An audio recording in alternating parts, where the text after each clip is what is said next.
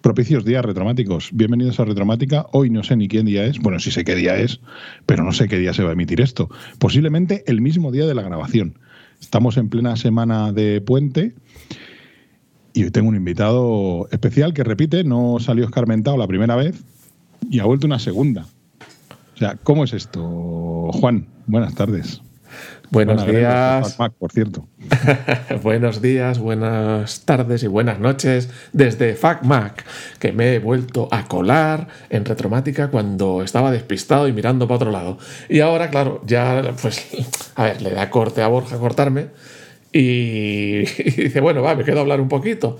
Lo que no sabes la que, la que, la que se ha metido, porque sabemos cuándo empezamos, pero no cuándo acabamos. Esto es un problema, ¿eh? Siempre nos pasa igual. Y eso que hoy hemos reducido al mínimo indispensable el pregrabación. Sí. Prueba de sonido y fuera. Prueba de sonido y fuera. Porque el otro día fue como media hora o, no sé cuánto de pregrabación y otro tanto de posgrabación. Así que directamente digo, mira, yo lo digo, grabar, sí, que no, salga lo que salga. También tenemos que decir que ya ahora nos controlamos. Porque en la pregrabación ya empiezan a salir algún otro tema y tal y cual. Y digo, corta, corta, corta, corta, corta. Y, entonces, pues nos cortamos porque eso da para otro podcast, por sí solo. Y, sí. hay dos riesgos. No, que nos llegue la hora de cenar y no hayamos grabado nada. Yo, yo, con cenar a una hora prudencial me conformo. O sea, digo hora prudencial de, de, hora, de hora española, quiero decir. No europea.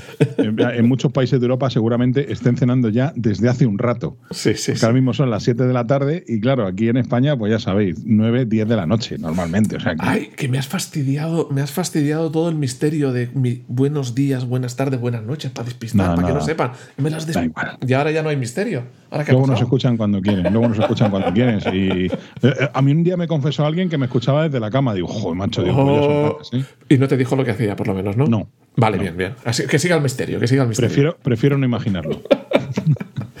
bueno, pues, oye, si el otro día hicimos un capítulo de retro al cuadrado, ese también tiene que ser bastante retro. Pues fíjate que vamos a volver a los 8 bits. Bueno, bueno, bueno, eso me gusta, eso me gusta. eso es retro, retro. Como dicen, vamos a empezar por el principio.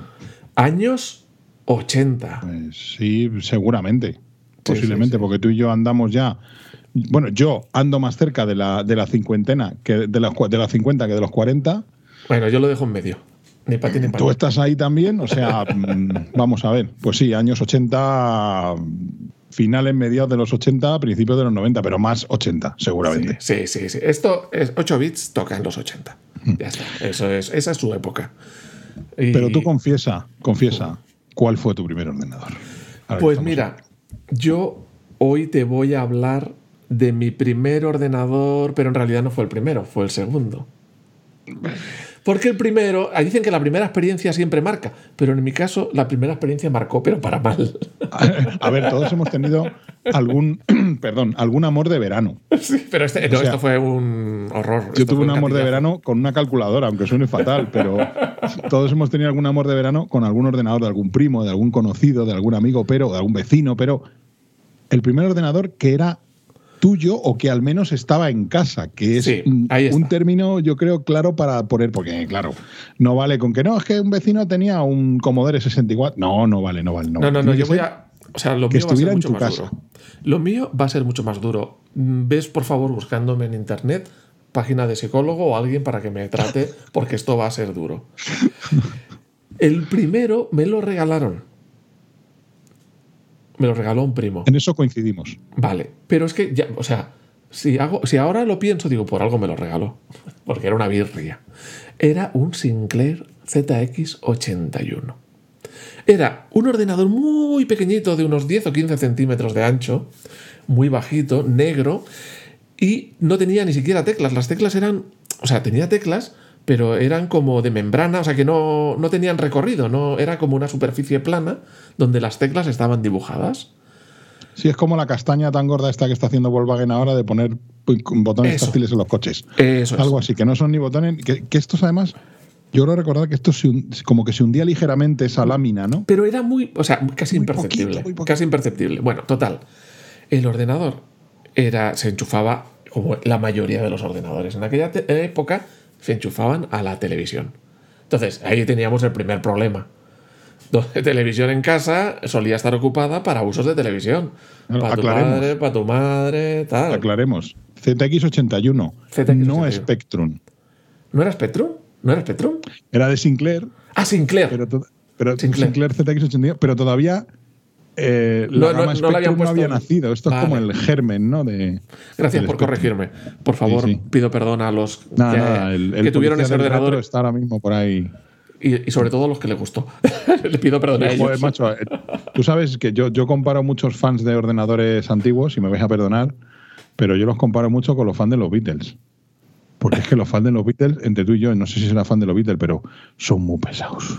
No, no soy. No soy. Pues los fans del Spectrum les pasa igual. No, no, esto no era un Spectrum, era un ZX81. Vale, perdona, disculpa, ¿eh? Pues, pues les pido perdón, pero, o sea, bastante tenían con haber aguantado ese dispositivo en sus manos. O sea. Bueno, aquello era un ordenador, no era ni el tamaño de un portátil, era muy poquita altura, era eh, pues mucho menos ancho que un teclado, es decir, las teclas estaban juntitas y tenías que escribir así, juntando los dedos como si fueras una Nancy, y tenía una fuente de alimentación, el transformador típico que se enchufa para la corriente, que yo creo que era más grande y más pesado la fuente de alimentación que el ordenador en sí. Pues mira, estaba buscando las dimensiones del cacharro y las he encontrado en Wikipedia. Ostras, es que tú eres un crack. Estoy aquí, mientras que estás Sí. hablando, estoy aquí buscando 167 milímetros O de sea, ancho. unos poco más de 15-16 centímetros. O sea, es yo una creo- cosita. Yo creo que era más, pe- más pequeño que un iPhone 13 Pro Max. O sea, puede. pues ya Pero en no sé cuadrado, o sea, como si cogemos dos iPhone 13 Pro Max Y y, lo los ponemos uno al lado del otro, Sí. algo así. Para que hablen de minu- miniaturiz- mini tu- Miniaturización. Ay, miniaturización. Dale. Eso. vale. Que sale, que sale. Bueno, pues aquel, aquel ordenador era. eh, tú lo- buscabas. Yo tenía una tele pequeñita que me habían regalado en blanco y negro para la habitación, que ya eso ya era un. lujo. Obviamente. Y entonces enchufaba la tele en blanco y negro a ese, a ese ordenador. Otra Y- coincidencia contigo, la tele en blanco y negro. Es que, escucha, y muy pequeñita además, ¿eh? Muy pequeñita la tele. 13, 14. No, no, 12. no, la, la mía yo tuve la, mi primera tele. Aquí ya estamos yendo ya a la primera tele, de 6 pulgadas. Uh, Buah. Bueno, el caso es que lo enchufabas ahí, evidentemente todo en blanco y negro, pero no era blanco y negro de que fueran tonos de grises, era blanco y negro. Y negro. Ya está, no había más. no había, era binario, había dos tonos, dos colores. Blanco y negro, ya está. Y entonces, nada de gráfico, ¿eh? Todo era en modo texto. Creo que tenía un ZX80, eh, un, un Z80 de procesador. Correcto. Y creo sí. que tenía un K de RAM, señores. Correcto. Ahora que nos estamos Estoy peleando. viendo- no es que me lo sepa de memoria, que, Que lo estás viendo. acierta la ficha de la Wikipedia. Pues yo sí lo estoy hablando de memoria. Yo, yo sí lo estoy hablando de memoria. Fijaos ahora que la gente tiene que si el M1 con 8 GB de RAM, que si 16 GB. O sea, estoy hablando de un K. Un millón de veces, 8, 8 o 16 millones de veces menos capacidad de almacenamiento. Madre Mil- mía. unas mil letras. Eso es lo que podía almacenar ese ordenador. Unas mil letras. Pero lo más interesante, lo más jodido del tema era que no tenía almacenamiento externo. Nada, ni cassette, ni nada. Entonces, tú hacías un programa y duraba mientras estuviese encendido. Cuando se apagaba la corriente, Esa se es la acababa el programa. definición, la definición canónica de memoria volátil. Sí, niño a comer, mamá, espera que estoy pro- Pum, a tomar por saco el Es programa. verdad, porque tú cuando, jugabas en aquella época, tu madre te interrumpía, aquello tenía que seguir en marcha, pase lo que pase. Porque si bueno, no. hay que decir que, o sea, tú no tenías cassette, pero a ver, sí que había una unidad. Sí, sí, sí, cassette, sí, sí, decir, sí, yo no lo tenía. Pero a ver, Sí que. sí Aquello que era una castaña. pero. buah. aquello era una castaña. Para programar, además era, era muy curioso porque tenía una cosa muy avanzada, que era que tú pulsabas una tecla y él solo te, rellenaba el comando. Es decir, cada tecla del teclado ya tenía un comando de basic. Go to, eh, CLS, eh, print. Ostras, eso era, eso era un punto, ¿eh? Claro, entonces tú solamente pulsabas la tecla y ya te escribía el comando. Y entonces ya solo tenías que ir rellenando, o sea, como que te agotaba mucho. Eso, eso era un avance para la época. Pero ya está. Entonces, aquello era un truño, difícil de escribir, lento como él solo, sin capacidad gráfica ninguna, solo texto. Era terrible. Y con aquello duré muy poquito, vamos, prácticamente nada. Por eso te dije que fue el primero, pero ese me lo voy a saltar, porque ahí no tengo experiencia ni cosas bonitas que contar. Eso ya será para el siguiente. a ver, No tiene buenos recuerdos, ¿eh? no, lo bueno, o sea, todo lo bueno que puedo decir es que después de pasar por ese ordenador, no se me quitó el interés por la informática. Eso ya es un avance. O sea, no, ni por la no- tecnología. Soy, soy informático o me gusta la tecnología a pesar del ZX81. Sí, bueno, yo no soy informático, pero me gusta la informática. Bueno, te gusta la tecnología a la pesar del tecnología. ZX81. A pesar del ZX81. Pero de verdad que cualquiera que le das eso, lo normal es que acabe odiándola, se llame a sí mismo, bueno, no sé cuál es la palabra para que odias la tecnología y quiere todo lo antiguo, o, o quiere ser retro. Eso sí, bueno, yo creo, ojo, esto ya tiene que ser afición, ¿eh? Sí. Bueno, pues, vale, paso, o sea, aquel ordenador con dos colores eh, y un K de RAM, pasa ya, pasamos página. Venga, ¿cuál, ¿cuál es el tuyo? ¿Cuál es el tuyo? Yo era un niño marginado. quiero, quiero decir, ni Amstrad, ni Spectrum, ni Commodore, ni Dragón siquiera. y por supuesto un Apple II tampoco, porque aquí el Apple II esto fue un... Yo no sé si debía haber 10 en España, no debía haber Sí. más. Pero comparado con tu eh, primer ordenador, que fue este Sinclair ZX81, y si descarto esa calculadora, que fue un amor de verano, que yo lo conté alguna vez, una Casio FX800, que se programaba en BASIC, curiosamente, mi primer ordenador fue un Atari 800 XL. Cuéntanos un poquito cómo era ese Mo- ordenador. Modelo desconocido en España, sí, porque en España hablas de Atari y todo el mundo se va al ST, pero no, esto es bastante anterior. Esto era un 6502 llevada de procesador, A ver, ¿me puedes el repetir el modelo? Atari 800 XL, porque luego Ah. había 400, estaba el 800 a seca, el 800 XL. Y tenía, curiosamente, el mismo procesador que el Apple II. De hecho, vendían una tarjeta emuladora con una ROM de Apple II y tú puedes ejecutar programas de Apple II aquí. O sea, que no era el típico procesador de la época que llevaban todos, que era el Z80, El Z80. sino No, este- que era un Motorola. Era un Motorola, eh, que bueno, era Most Technologies realmente la, Ajá. que, Vale, la, vale, que, vale. la que fabricaba, aunque luego lo licenció Motorola, Hitachi y algunas marcas más. Pero bueno, era el procesador que motorizaba a otros ordenadores muy conocidos, como por ejemplo el Apple IIe o el Apple II, el Commodore VIC 20 eh, y algunos más de la época. O sea, era un procesador para nada desconocido. No, pero que además era. Yo me da la sensación de que era más cañero que el Z80. ¿no? Sí, sí. Luego, de hecho, este ordenador además tiene una cosa muy curiosa que tenía algunos chips dedicados para audio y vídeo. O sea, Bueno, veo aquí que tenía hasta 256 colores. Sí, sí, o sea, era un lujo. 64K de RAM. 64K de RAM. Ya. 64K de RAM. O sea, era una cosa, era bastante más potente, por ejemplo, que un Atari 2600. Ajá, ajá. O sea, porque había juegos de Atari 2600 que Atari también los portó a este ordenador y no tenía nada que ver. O sea, era un teclado de verdad. Un teclado, además, un teclado bueno, un buen teclado, con sus teclas gorditas, con buen recorrido. O sea, esto era un. O sea, que Era ya, un, ya, ya- ya era un ordenador serio. Sí. si alguien busca la foto, verá que ya es el típico ordenador de los 80 que está todo en el teclado. Digamos que Exacto. es el teclado un poquito alto y todo está metido dentro del teclado. ¿Tú te imaginas si Apple sacara, y voy a dar un salto en el tiempo aquí, un off topic total, tú imagínate un, un Mac Mini M1 metido en un teclado? Bueno, y le sobra, y le sobra, y le sobra. Sí, sí, Esto sí, o sea, sí. Yo me lo compraría. ¿Sabes? Yo, tú lo, lo has comentado en algún otro podcast. Sí. Yo ahí le veo solamente una pega, no una pega para el usuario, una pega para el fabricante. Que es que, claro, como hay tantos teclados distintos, de idiomas distintos, para el, para, para el fabricante a lo mejor sería un coñazo, aunque hablando mal, decir, eh, Sí. eh, hacer distintos ordenadores porque cada uno tendría un teclado. De, de Eh, hecho, mi Atari tenía teclado en inglés. Ah, no, ¿es de- ¿lo tenías en inglés? Solo había dos versiones que yo, que yo conozca del Atari 800, que era una versión QWERTY teclado en inglés y el mío era teclado en inglés, porque las unidades que importó el corte inglés aquí en España eran el teclado en inglés. No se mole- Atari no se molestó en sacar un teclado castellanizado. Y una versión A30 para. No, Para Francia. A30 Sí, para Acerti. Francia. Para Francia, me A30. Sí, imagino. es que estaba con el QWERTY, que es la versión alemana, pero no.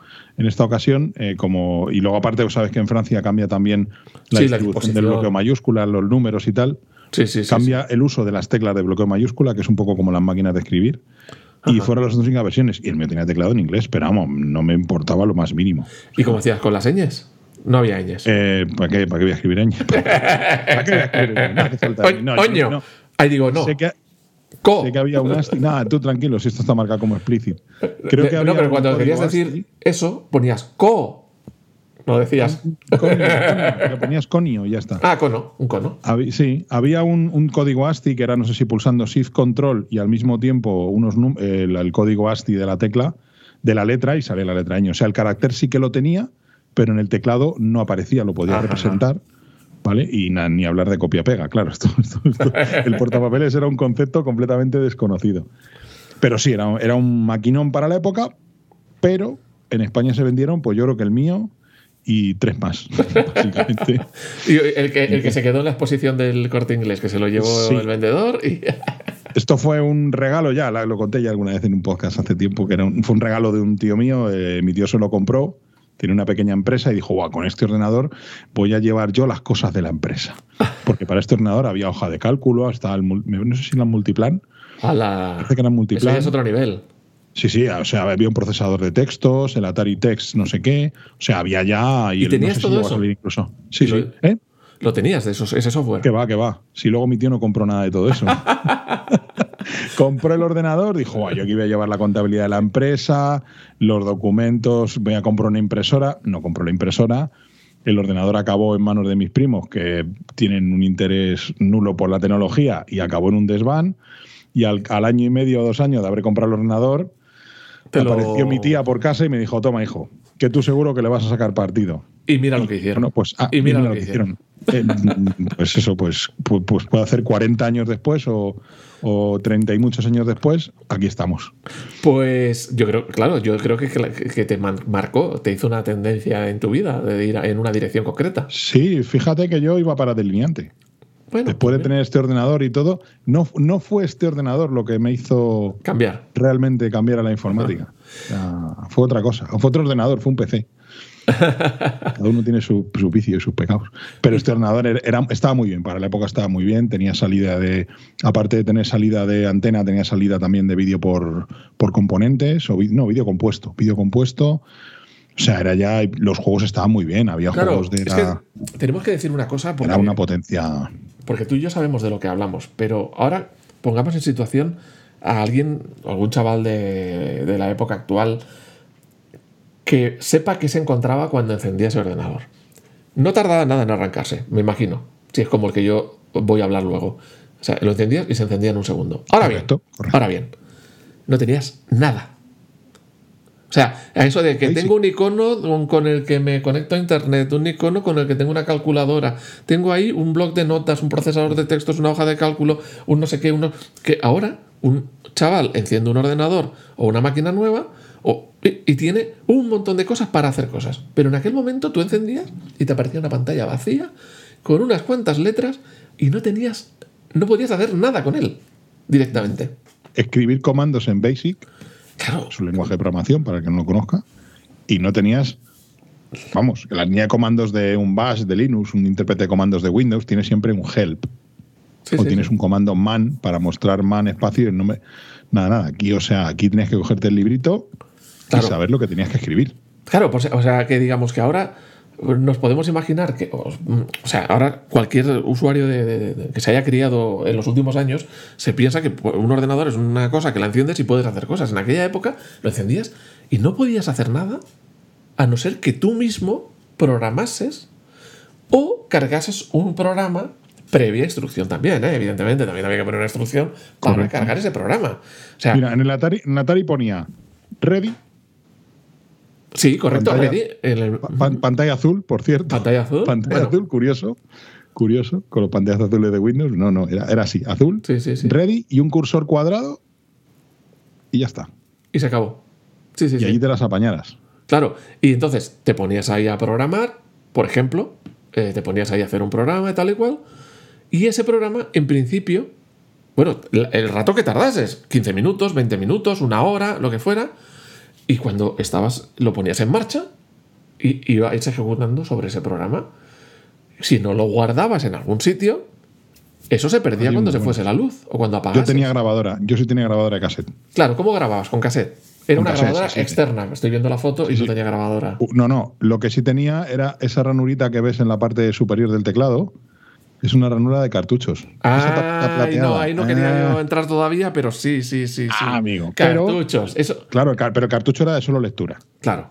Ya, pero luego tú tenías una grabadora de, de cassette que la enchufabas por un puerto DIN de audio estándar, no, no era una conexión de datos digital, no, no, no, no, no.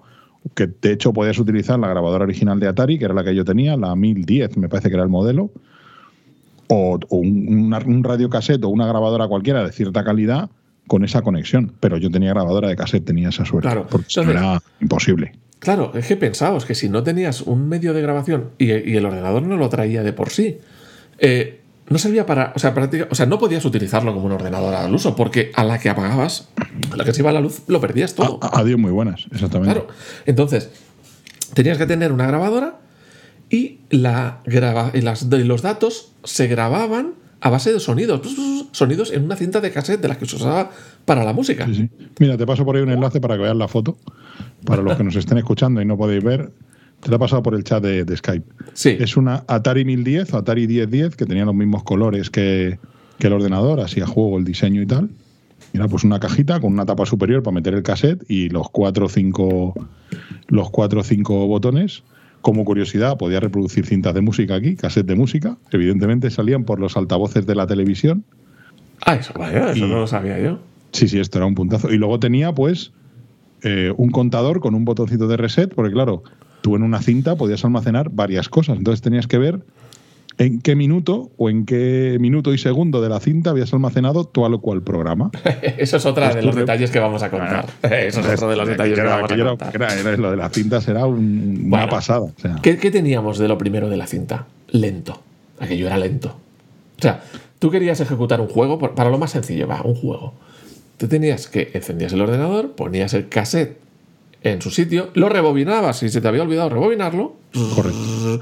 Que eso es un concepto que yo creo que algún chaval de hoy en día no tiene ni idea de lo que es eso. Lo que es rebobinar. porque teníamos que rebobinar todo. Claro. La música, las películas, había que rebobinarlo todo. Claro. un Claro, o sea, es que corriese toda la cinta de un extremo al otro. Y eso a lo mejor eran minutos sin hacer nada, que era, estaba rebobinando. Yo fíjate, no sé si. En, en- hombre, supongo que en algún sitio de la FP, de los módulos de. Fíjate qué viejo sueno, FP, formación profesional. los módulos estos de ciclo superior y no sé qué, o en las carreras universitarias, en algún sitio mencionarán los dispositivos de almacenamiento secuencial. Claro. Porque esto era, había almacenamiento secuencial, que era esto, es decir, si yo quería ir a tal punto, tenía que leer todo lo anterior. Claro, Y claro, porque si no, el sabes. dónde aleatorio, está. que son los discos, que esto accede eso al punto donde quieres. Eso Aquí no. ya. Claro, aquí Y no. Vamos a lo fácil. Un juego, va, lo enchufas, rebobinas, porque se supone que es, la cinta entera estaba dedicada al juego y por lo tanto el, el- el juego empezaba en el principio de la cinta.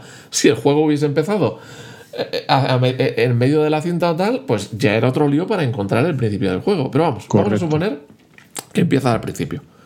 Le ponías una instrucción poní- y le dabas al play en el, en el cassette y aquello empezaba y empezabas a oír una musiquita. En el Atari era, era curioso cómo se empezaba, porque no era como el. Yo no sé si era el Commodore 64, el Loaz, comillas, comillas, algo así. En el Atari tú apagabas el ordenador y en la parte derecha del teclado puedes ver, hay como una fila de cinco teclas plateadas. Una era- es que estoy leyéndolas porque ya no me acuerdo, fíjate, el reset, Sí. el option, el select, el start y el help. Tenía como cinco teclas de acceso directo. Entonces, cuando tú encendías el ordenador, no sé si era Start y Option o solo Start. Y eso lo que le decías al ordenador es automáticamente lee lo que va a salir por el cassette. Madre entonces mía. tú le dabas, el ordenador esperaba a que le entrara señal de audio, entonces tú, tú ibas a la grabadora de cassette y le dabas al play. Claro, O sea, esto claro, era claro. automático de no. automáticamente accionaba la grabadora. No, no, eso era muy lujoso. Tú le dabas ahí, el ordenador se quedaba como en un modo de escucha y tú le dabas a la grabadora al play como el que le pone un CD de música o un cassette y le da al play o en Spotify, pues igual. Pues mira, todo súper arcaico ahora que me estoy dando cuenta. Yo, claro, eh, está ahí, aquello estaba mm, haciendo sonidito a una velocidad muy baja. Eh, yo no sé a qué velocidad iba este, pero en el que yo voy a comentar ahora iba a mil baudios, es decir, mil bits por segundo. Por ahí posiblemente, bits porque al final O sea, era audio, si es que no había... claro, o sea, podemos pensar que eran unas 100 palabras, ah, no, 100 letras en un segundo. O sea, no es nada, es Nada. lentísimo, es lentísimo. Bueno, pensemos que algunos de los primeros modems ya para comunicarse, cuando todavía no había internet, pero comunicarse por la línea telefónica también iban a esa velocidad. 300 BPS, recuerdo Oh, yo. 300, o sea, mucho menos. Algunos de los primeros modem de acoplador acústico, los primeros modem en tarjeta o externos incluso a puerto serie. 300 baudios o BPS, madre Claro, pues entonces le dabas y empezas a- empezabas a oír y empezaba a hacer cositas. Eh, y iba cargando. Pero a lo mejor cargar un juego o un programa eran 15 minutos, 20 minutos. No los, yo lo recuerdo que era mucho tiempo. Pero tú ahora mismo, te eh, realmente esto sí que es verdad, que tenemos la percepción de que era más tiempo del que realmente era. ¿Tú crees que era, que era Sí, menos? yo creo que sí. Pero es que ahora mismo tú piensas que un ordenador, eh, hoy en día tiempos de, de discos de estado sólido, que Mm. joder, un ordenador te tarda, ¿cuánto? 15, 20 segundos desde que le das al botón hasta que está disponible el escritorio para empezar a, a funcionar. Condiciones normales, 15, 20 segundos es bastante habitual. Sí, sí, sí. sí. Pero es que estamos diciendo que es que para cargar un programa tardabas seguramente más de 5 minutos. Sí. O- yo, no sé, a mí me suena a más, pero bueno, que a lo Si no, mejor era. eso, eso como, eso como muy poco. Que había programas que, como tú dices, yo tenía juegos que tardaban 25 minutos en cargar una fase. Claro, entonces, no era. O sea, yo me acuerdo que era muy habitual, te volvías del cole, ponías el ordenador a cargar el juego y te ibas, ibas a merendar. merendar. Claro, y te ibas a merendar y tal y cual, y cuando volvías, podían pasar dos cosas. Te encontrabas el juego ya preparado para empezar, Oh, no. o te encontrabas un error. Madre mía. Esto era una tortura. Fallaba mucho. Era un medio de almacenamiento que fallaba mucho. Era A ver, es que era un medio, para los que nos estén escuchando y no hayan, no, no hayan visto esto, era puramente analógico. Al final era una cinta de cassette de música para reproducir música con una calidad, pues, vamos a llamarla Mala. decente. Déjalo. Era mala. Decente. Pues yo, o sea, yo para. más, más magnánimo. Los, los nostálgicos de las cintas de cassette para audio, lo siento, no, por ahí no paso. Bueno, sobre todo lo- las cintas de cassette comerciales o los cassettes económicos en, en- en aparatos de reproducción económica, porque Claro, había claro. rutinas de cassette hipercaras, pero Sí, sí, sí. aparte de que era un medio analógico, luego se te manchaban los cabezales. Con el El y el cabezal de alcohol. lectura, ¿eh? El algodoncito y el el alcohol. algodoncito o el bastoncito de los oídos, los hisopos, Sí. que se han puesto ahora tan de moda con el COVID, pues cogías algo parecido a un hisopo, lo untabas en alcohol y con mucho cuidado, sin pasarte y sin arañarlo, limpiabas el cabezal. Eso era muy habitual. Y luego lo del azimut. Sí.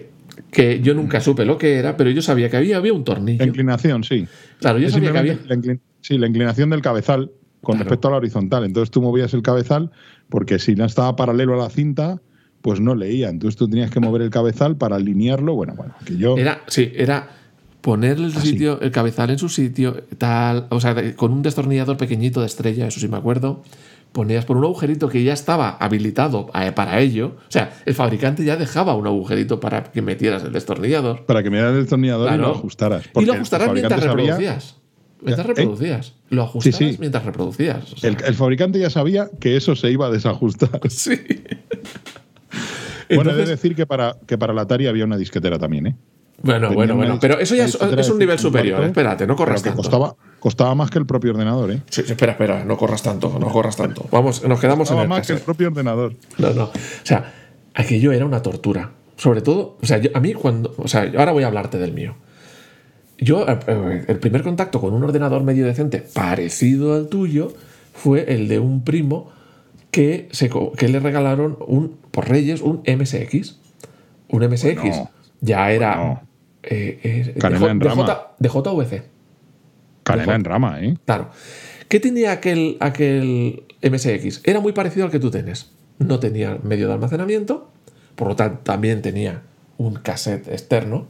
eh, y eh, no tenía monitor, por lo tanto lo enchufaba a la tele, que era la pelea siempre. Cuando iba yo a su casa, queríamos jugar o queríamos tal, la pelea por conseguir acceso a la tele. Y tenía era- cartuchos también en MSX. Tenía cartuchos, claro. O sea, pensémoslo un momento. De pasar de cargar los programas de 15 minutos o de 10 minutos a un cartucho. Un cartucho era que le metías una pieza por arriba cuadrada de plástico y se era instantáneo. O sea, Es que eso, ahí, ahí, ahí, ahí, ahí le has dado. claro. O sea, eh, ponías un juego y, lo y se encendía al momento. Claro, porque era como memoria. una consola, como una Nintendo, como Claro. lo convertías en una, con- una videoconsola, básicamente. Al final lo que tenían esos cartuchos era una memoria ROM, una memoria que es solo lectura. Entonces, ahí tenías un juego, tenías un programa. Claro, la historia era que lo metías ahí, encendías, y ya estaba funcionando. Claro, aquello era otro, un universo paralelo. Claro, Pues. Tú no podías grabar en un cartucho. Te- era comprados comercialmente y normalmente eran juegos, y eran caritos. Pues no lo sé, pero creo que eran caros. Eran eh, considerablemente más caros que su equivalente en, en cassette. Un juego, un juego en cassette, yo creo que me acuerdo que costaban 600 pesetas, 500 pesetas. Acuérdate, las famosas 875 pesetas. También. Que 875 ahora me parece. Y yo me acuerdo, eh, el Atari este vino. Estamos hablando de 4 euros, 5 euros, ¿eh? Para la gente de ahora. Sí. Que para entonces era bastante económico, pero es que un cartucho, eh, a mí me vino con el, con el Donkey Kong, y luego mis padres me regalaron esas mismas navidades un juego que se llamaba Jungle Hunt, que era una especie de Indiana Jones y tal, que tenía como tres fases el juego, que se repetían una y otra vez con mayor velocidad, ya está. Y el cartuchito de marras eran pues 5 o 6 mil pesetas, que estamos hablando entre 30 35 euros. ¿eh? Eso era, ya, para aquella para época, era un regalo de Reyes. ¿eh? Sí, sí, para el año 88-89 era mucha pasta. A ver, otra Por lo menos en mi casa. ¿eh? Para recordar a la gente de ahora normalmente tenías un regalo por Reyes, uno, no 25 como tienen ahora, uno. Y llegar a la barrera de las 5.000 pesetas, o sea, de los 30 euros, ya era mucho, ¿eh? O sea, lo que estás diciendo ya era un regalo de los caros. Sí, es más, me acuerdo que la publicidad y los anuncios de la tele, cuando eran más de 5.000 pesetas, lo ponía. Ponía eh, texto abajo, más de 5.000 pesetas. Más de 5.000 pesetas. No se incluyen pilas. Sí, sí.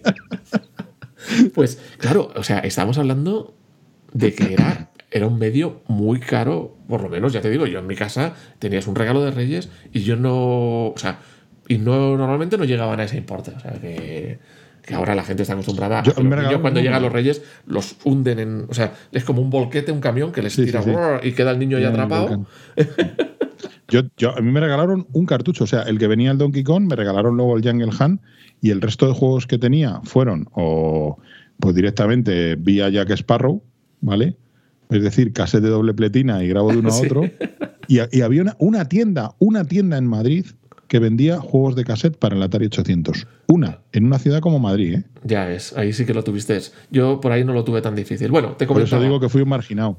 Te comentaba, este primo tenía un MSX y entonces yo ya me empezó a picar de. Ah, y entonces estuve machacando para comprarme un ordenador.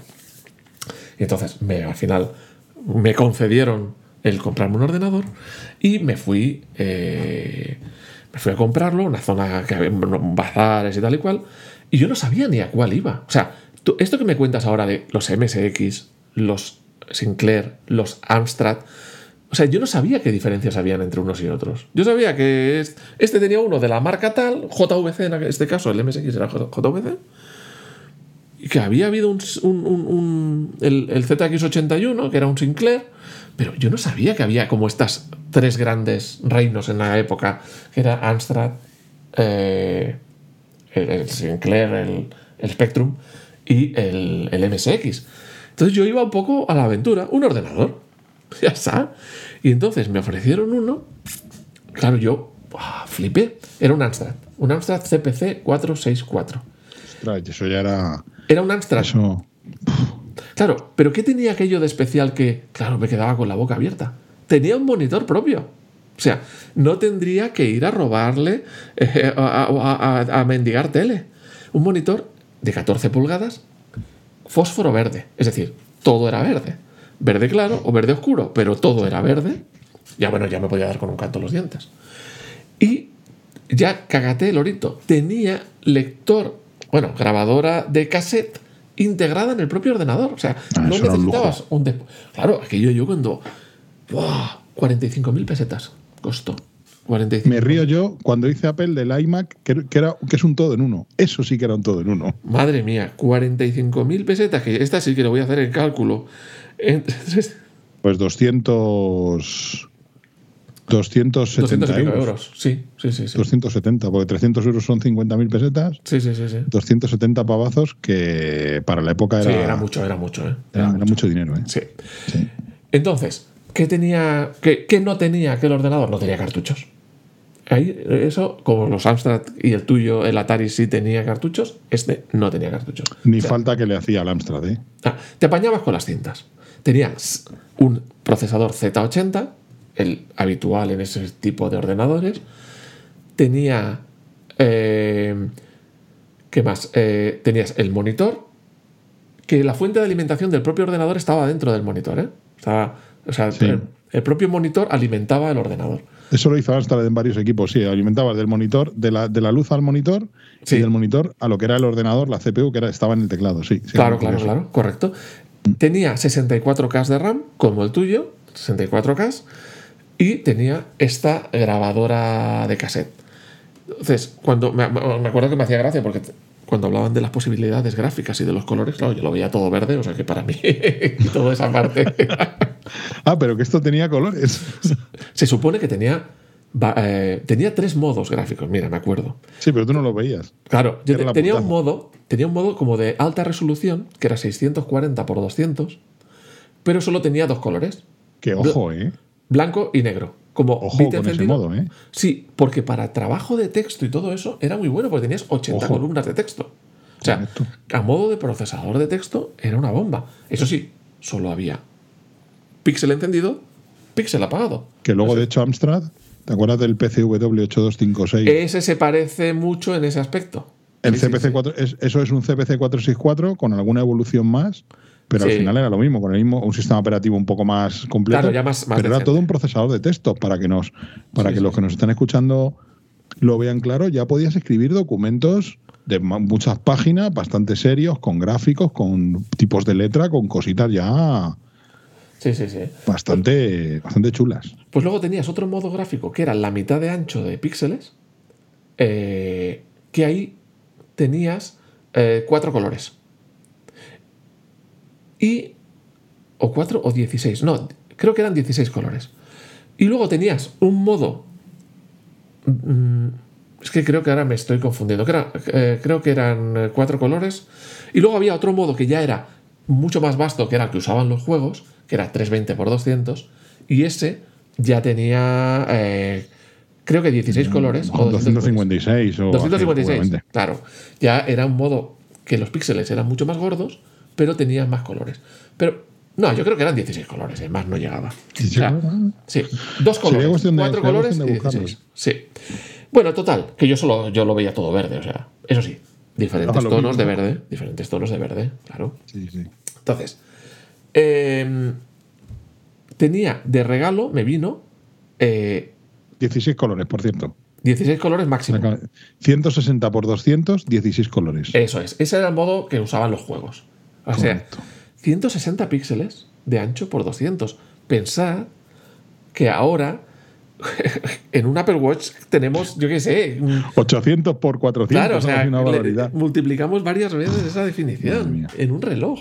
Claro. Sí. Pero bueno, en la época ya flipabas, ¿eh? Ya estabas encantadísimo con esa A ver, resolución. aquel, aquel ordenador fue un bombazo. En España se vendieron como rosquillas. Pues yo lo compré sin saberlo, ¿eh? O sea, yo no había visto ninguno. Acertaste, no, tenía ninguna, acertaste. no tenía ninguna referencia, ningún conocido, nada. Y entonces aquel ordenador me vino con eh, cuatro cintas de cassette. Que traía ocho juegos. Por la cara A, pues la cara B, cara A, cara B. Traía ocho juegos. Bueno, qué frustración que algunos juegos jamás funcionaron. Lo del error que hablaba, jamás llegaron a cargar. Y cuando ibas a reclamar a la tienda a muchos kilómetros, porque no te lo vendían en mi pueblo, tenía que ir a la ciudad, creo que eso era regalo, y como era regalo, eso no tenía garantía. Y esa era la- Eh, la- ¿Cómo ha cambiado el cuento? Esta vez para bien, ¿eh? Qué, qué frustración. Claro, Que- tú es que tienes que pensar que aquellas cintas de cassette, tú un día las dejabas, no sé, se te olvidaban encima de un radiador, por ejemplo. Oh, claro, tenías que tener O- muchas o- precauciones. O tenías un portaclips de aquellos magnéticos Bueno. al lado de la cinta y No. una parte de la cinta se había quedado mal. Claro, en una cinta de música no pasaba nada y dice, bueno, y se escucha ahí un silbido o un crujido o un corte en la música y no pasa nada. Pero en una carga de datos de un ordenador que tienen que estar todos los bits correctamente Claro, claro. cargados, los que son, pues eso suponía que no pudieras cargar el programa. Claro, pues en aquella, en aquella época, bueno, pues fue una frustración porque algunos juegos no los podía utilizar. O sea, y además no tenía a nadie conocido ni nadie que tuviese mi mismo sistema para poder pasarnos cosas. Entonces, Eh, luego, a- más adelante, en una, en una tienda de electrodomésticos del pueblo, sí que empezaron a vender. Tenían los típicos expositores de cassettes estos de pie giratorios que ponían en las gasolineras. los expositores de gasolinera. Eso, pues tenían eso con juegos de ordenador. Y había un apartado de Amstrad, un apartado de Spectrum y un apartado de MSX. Otro, otro recuerdo desbloqueado y otro podcast que hay que grabar. Cintas de gasolinera. Cintas de gasolina, pues O sea, era sí, sí, el sí, mismo yo soporte. haberlo visto. Pues claro, yo era el mismo soporte, pero en este caso con juegos.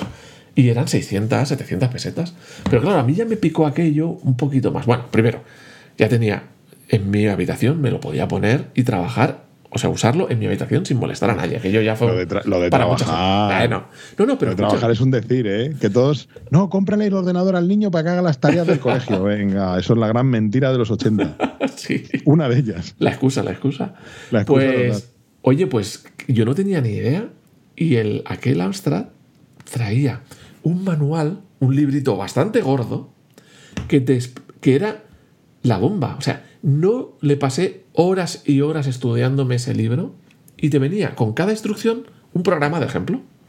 Entonces, tú tecleabas aquel programa, que eran 5, 7, 10 líneas, para probar esa instrucción, ¿no? A ver, a ver, paren las rotativas. Yo aquí tengo que reclamar una cosa que llevo años reclamando, que es, por favor, que vuelvan los manuales de verdad. Oh, que aquello era una pasada. Un manual, un manual que lo primero que hacía cuando lo abrías, lo primero que leías era Hola y bienvenido al maravilloso del mundo de Amstrad.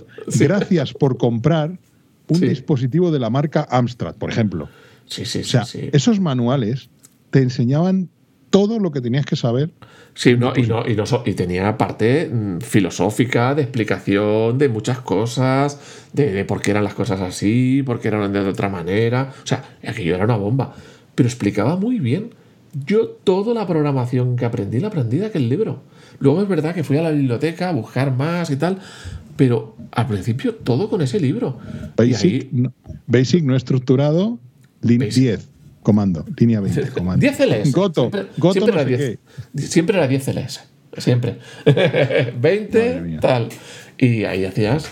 Y bueno, ahí aprendí a hacer programas y programas y programitas. Eh, ¿Y qué tenía de, bueno aquello? Que como ya tenía un cassette, podía grabarlo. Pero claro, a ver, eran programitas, pues un jueguecito. O el típico jueguecito este, el Arcanoid, tal. Pues cosas así, ¿no? Jueguecitos y tal. Pues todo lo aprendí con ese, con ese ordenador. Y. Ay, con ese ordenador y con ese manual. Que el- o sea, el propio manual del fabricante te formaba. Era una pasada ese manual. Es que No- te enseñaba eh, eh, realmente de la A a la Z cómo utilizar ese dispositivo. Sí, sí, sí, sí, sí. Todo. Sí, O sea, sí, sí. Todo. Y bueno, aquello estaba, o sea, estuvo mm, genial. Y, y bueno, mm, Que te, te- te he perdido el hilo, perdona. Que te he no, no, no, no, es que voy a dar ya un salto que a lo mejor, eh, si me salto algo de lo tuyo, No, pero eh, eh, tú apúntatelo un momento porque si quieres te cuento yo cómo se aprendía el BASIC en el Atari porque era todavía más bizarro. a ver, a ver, cuenta, cuenta. Aquel ordenador venía con su correspondiente manual, que vamos a llamarle libro, porque era un libro. ¿Vale? Era un libro, sí, sí, era un libro gordo, o sea, eran 400, 300, 400 páginas casi seguro. Sí, sí, sí, sí. Pero es que venía una especie de archivador de carpeta muy bonita con cuatro cintas de cassette. Y esas cintas de cassette eran mixto, voz y programas. Ala. Entonces tú metías el cassette en el programa y una preciosa voz en eso que llamaban en los 80 español neutro, que era mexicano, vamos, Sí, sí. básicamente mexicano, puertorriqueño o algo así, ¿sabes? Yo, Sí, la de, Disney, de Disney. Sí, sí, nunca- exactamente, exactamente. El doblaje de Dumbo y Sí, de. Blancanieves y de Bambi y de todas estas películas, ese, que yo no sé por qué lo llaman español neutro, nunca lo entendí, pero bueno, porque de neutro tenía más bien poco. Entonces, la voz te iba explicando en el capítulo del libro en el que estabas, te leía algunos pasajes del libro y te remarcaba el libro. Y cuando llegabas, como tú lo estabas reproduciendo desde el cassette del, del- del Atari, ese audio terminaba saliendo por los altavoces de la televisión.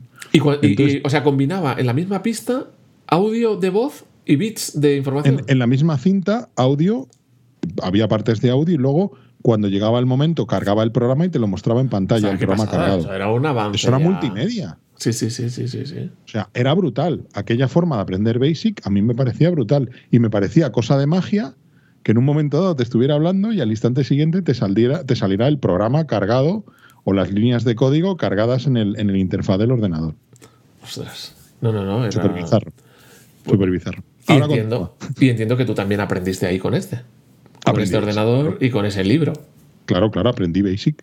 Por Sí. supuesto, Basic no estructurado, pero al fin y al cabo, programación, bucles, Variables. variables, constantes, todo este tipo de operaciones que, que joder, que, que, vamos a ver, son fundamentos de programación al fin y al cabo. Sí, sí, sí, sí. Al final tenías que pasar por algo así. O sea, pero, pero el método de aprendizaje era, me parecía brutal, súper avanzado, me lo sigue pareciendo a día de hoy para los 80 y yo no lo he vuelto a ver en ningún sitio. Eh, me refiero en este tipo de ordenadores, claro, ahora sí, las cosas están mucho más avanzadas. Claro, pero es lo que decíamos. En estos ordenadores, tú te, te comprabas el ordenador y si no es por las cuatro programas de muestra estos que te ponían en una cinta y tenías que tener el cassette para leerlo. Yo en mi caso ya venía incorporado, pero en el tuyo tenías que tener la precaución de comprarlo. Si no tenías un cacharro Claro, claro. Que, que no entendías nada lo que, que era eso. Ponía read y- y, ponte a escribir instrucciones. Y a escribir instrucciones y ya está. Lo- sí que es verdad que la librería de software del Atari era tremenda, tú la ves ahora, y era alucinante, y Atari se estrelló con este ordenador, pero que podía haber triunfado. Eh, Atari lo que quería era o repetir el éxito del Apple II. Ya. Lo que pasa es que no pudo, no, no llegó al, no le llegó ni en la suela del zapato en cuanto a éxito, no en cuanto ni a características del ordenador, ni rendimiento, ni muchísimo menos. Pero Claro. eso ya sería tema de otro podcast, totalmente. Bueno, pues en aquellos tiempos yo tenía un, un- un amigo de clase, un compañero de la clase, que tenía, que le habían comprado un 6128, un Amstrad Eh, 6128, Ese manejaba, ¿eh? Porque ese Eso- costaba como el doble. como el doble. Eso es monitor en color. Pero, ¿dónde estaba la gran bestialidad? Aparte de tener, eh, tenía el mismo procesador, pero tenía 128K. Ya sé ¿Dónde estaba la gran bestialidad? Ah, Que vale. tenía una disquetera. Tenía una disquetera. Y tenía CPM. O sea, claro, ¿qué es eso de una, una disquetera? O sea, el cambio de una cinta a una disquetera era una cosa del otro mundo. Porque tú tenías una un disquete con un montón de, de- de archivos, de cosas. Entonces, tú le, le dabas una orden y te decía todo lo que había en el cassette. Y si necesitabas acceder a un archivo, le escribías el nombre del archivo y ya estabas. En una cinta no. En una Y cinta las si ten- velocidades de Claro. carga. te- Claro, te- y bueno, para mí, ahora diría que era lento, pero para mí aquello era instantáneo. No, no, era, era brutal. O sea, era de, de- de tardar 5, 10, 15 minutos en cargar la primera fase de un juego a tardar, ¿cuánto? ¿Dos minutos? No, yo creo que era menos, ¿eh? Bueno, por lo menos a, a mí me parecía. seguramente segundos, menos. Segundos. Sí, sí, sí. era sí. brutal. Entonces, pero ya no solamente era el tiempo, era la capacidad de, de acceder a diferentes. Claro, ahora te voy a contar la historia que, que me lleva a, a pensar esto. Luego, yo- luego ya profundizaré. El caso es que en cierto momento digo, esto, un ordenador de eso está muy bien, pero solo vale para jugar. No vale para trabajar. Porque si quieres trabajar, estás aislado del mundo, no había conexión a Internet, no estabas conectado con otros equipos. Un ordenador en aquella época, mi reflexión, aparte de para jugar, si le quitamos la parte del juego, si no tenía un medio de salir información, no servía para nada. ¿Y cuál era el medio para salir información en aquella época? Un- una impresora. Claro, Era, porque si no, lo que hicieras en el ordenador se quedaba contenido en el ordenador. y no servía para nada. Tu trabajo no quedaba en ningún sitio. Claro, no servía para nada. Porque, a ver, luego con los años, pues tú podrías haber hecho un trabajo del cole y llevarlo al profesor en un disquete. Pero en aquella época le llevabas una cinta y te miraban mirando como, ¿qué? ¿De qué, eh, qué es esto? ¿O de qué vas? ¿no? Entonces, Hay que tener en cuenta que más de una persona en aquella época, tú le ponías un disquete delante y no sabía lo que era. claro, claro. Pero, o sea, digamos, Era bastante habitual. o salías por un papel o el- las cosas que habías hecho allí no servían para nada. O sea, ya digo, aparte de la parte de los juegos. Y entonces, ¿qué fue el siguiente así años después? Una impresora. Comprar una impresora. Una impresora matricial de nueve agujas. Por supuesto. Y entonces me compré una Panasonic de nueve agujas, que bueno, aquello eh, era la bomba. eh, iba conectada al ordenador por un puerto para- eh, paralelo, puerto paralelo tipo Centronics, que era un- un- una faja de cables plana muy ancha. Sí, sí, sí, muy ancha.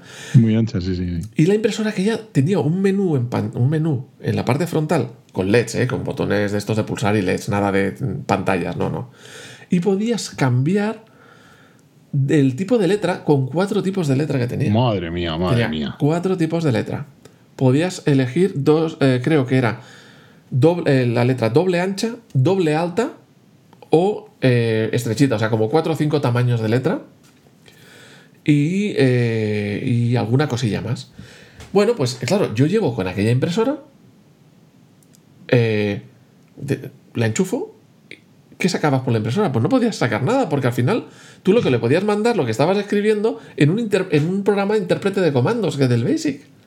Pero es que yo estaba muy lejos de ser un procesador de textos, me hacía falta. Es que no, no existía ese concepto todavía. claro, de- me hacía falta. En el CPC, claro. Claro, me hacía falta un procesador de textos. Y Que no lo me- había, que lo había. Sí, no me acuerdo cómo lo conseguí. Que se llamaba Ansoft. Sí, el de, el- el de Amsoft que venía. De hecho, hubo alguna A mí no me de vino, ¿eh? Que venía. venía sí. mí- Yo lo conseguí, no me acuerdo a través de quién. Eh, claro, es que, fíjate, te compras una impresora, pero luego no te sirve prácticamente para nada. Porque, porque eh, te falta un software que trabaje el texto, el procesador de textos o el tratamiento de textos. Claro, yo conseguí ese Amsoft, claro. Cuando yo tenía que ponerme a hacer, a hacer un trabajo del cole, pues es la primera de, poner en la cinta a cargar, esperar a que se cargase el programa y luego ya tenía programa. Pe- Perfecto. Entonces tenía, pues, eh, nuevo documento, cargar documento, guardar documento, tal. Y entonces le dabas ahí a, a- a un nuevo documento y tenías ahí una pantalla negra.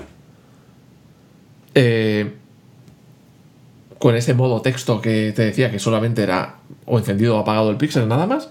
Y ahí te podías poner a escribir. Bueno, claro, para mí era el cambio de una máquina de escribir a un, proce- a un procesamiento de textos.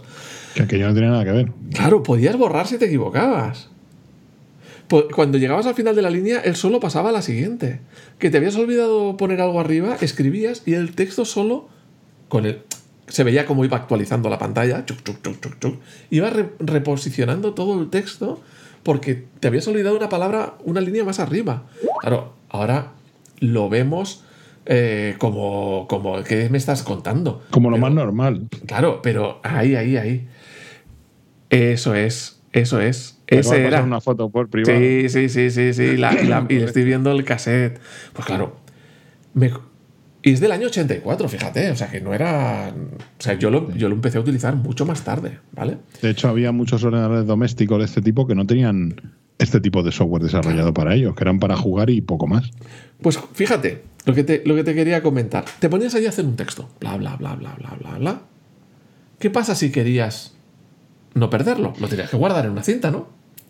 Pero no O, ibas o a. imprimirlo. Bueno, claro. O imprimirlo. Pero tú imagínate que no, que no estaba acabado. Entonces, tú lo guardabas en una cinta. ¿Qué necesitabas? No podías guardar cada trabajo en una cinta porque no tienes dinero para pagar cintas. Tenías que utilizar la misma cinta para varios, para varios trabajos. Entonces, te ponías al principio la cinta y le dabas a grabar. ¿Y cuánto duraba aquella grabación?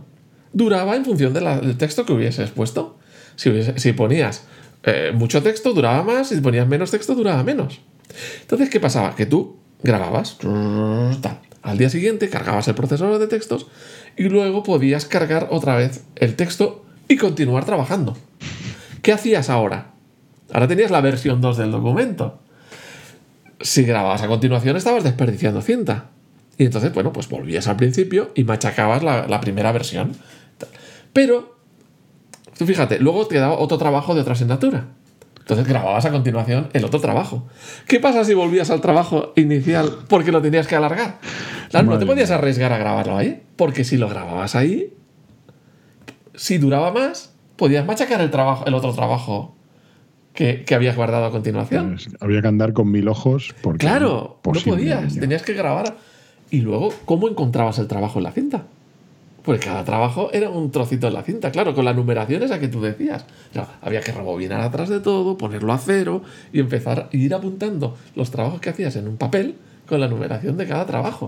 O sea, claro, por eso decía lo del disquete. La gran ventaja del disquete ya no era solo la velocidad, era que tú podías modificar ficheros sin preocuparte. En la cinta no podías, porque era almacenamiento secuencial. El, salto, el salto fue brutal. Claro, el- El era, brutal, sí. pensé en comprar alguna disquetera, pero como decías tú, la disquetera costaba más que el ordenador. Sí, sí, sí. O sea, era, Sí, sí. era increíble.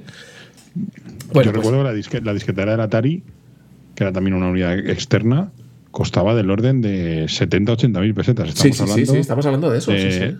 de 400 euros, 400 y, y muchos euros, solo la unidad de disquete. Para la época, ¿eh?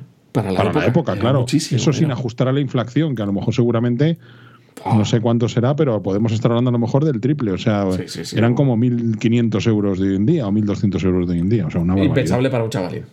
Nada, nada, impensable, imposible. Claro, claro, claro, claro. O sea que. O sea, le llegabas a con aquella a tus padres, vamos, es que ni se, ni se te pasaba por la cabeza. No, no, no, no, ni decir, Mamá, proponías". papá, comprame una disquetera que cuesta 70.000 pesetas, vamos. te- ni- como decían las madres de antes, ni disquetera ni disquetero. Claro.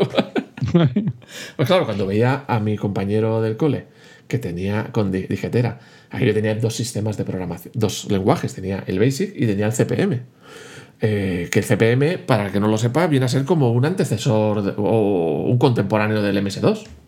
Un, le- un lenguaje orientado a, a disco. Un lenguaje orientado a disco de copiar fichero, abrir fichero, guardar fichero. Era un sistema operativo ya un poco Sí. más serio, que te permitía hacer carpetas con ficheros. O sea, Claro, claro. O sea, el, ya el concepto de fichero, porque realmente en un ordenador de cinta no había concepto no de existía ese concepto de fichero, exactamente. Pues claro, o sea, ahí fueron mis inicios y claro, ponerse ya ni hoja de cálculo ni más software, ¿eh? O sea, todo el software serio que yo tenía era el procesador de, el procesador de textos, nada más. Y las peripecias de, de guardar lo- los documentos. Eh, escucha, y aún así fui tirando, ¿eh? Es más, yo creo que aquel tenía miles de líneas busqué unos rollos de papel de embalar que había, no sé por qué llegaron a mi, casa unos rollos de papel de embalar. Le puse el rollo de papel de embalar y empecé a imprimir el, el, el- el programa del editor de textos para aprender cómo funcionaba. Imprimí todo, que había hasta la línea sesenta y tantas mil, ¿eh? O sea, y fui Es que eran muchas líneas de código, muchas líneas de código. y no entendía la, la- la mitad de las cosas, no las entendía, o sea, ¡buah! ¿Y cuál era mi objetivo? Bueno, mi impresora, si le mandabas, tenía un código, Epson tenía un- una, una forma de comunicarse con ella que le llaman el escape P2, le llamaban, era un- como una especie de lenguaje de comunicación. Era un lenguaje, sí, para. Sí, Sí. sí, correcto. Que le enviaba el carácter 13 y luego otro carácter y era para hacer una orden, una instrucción.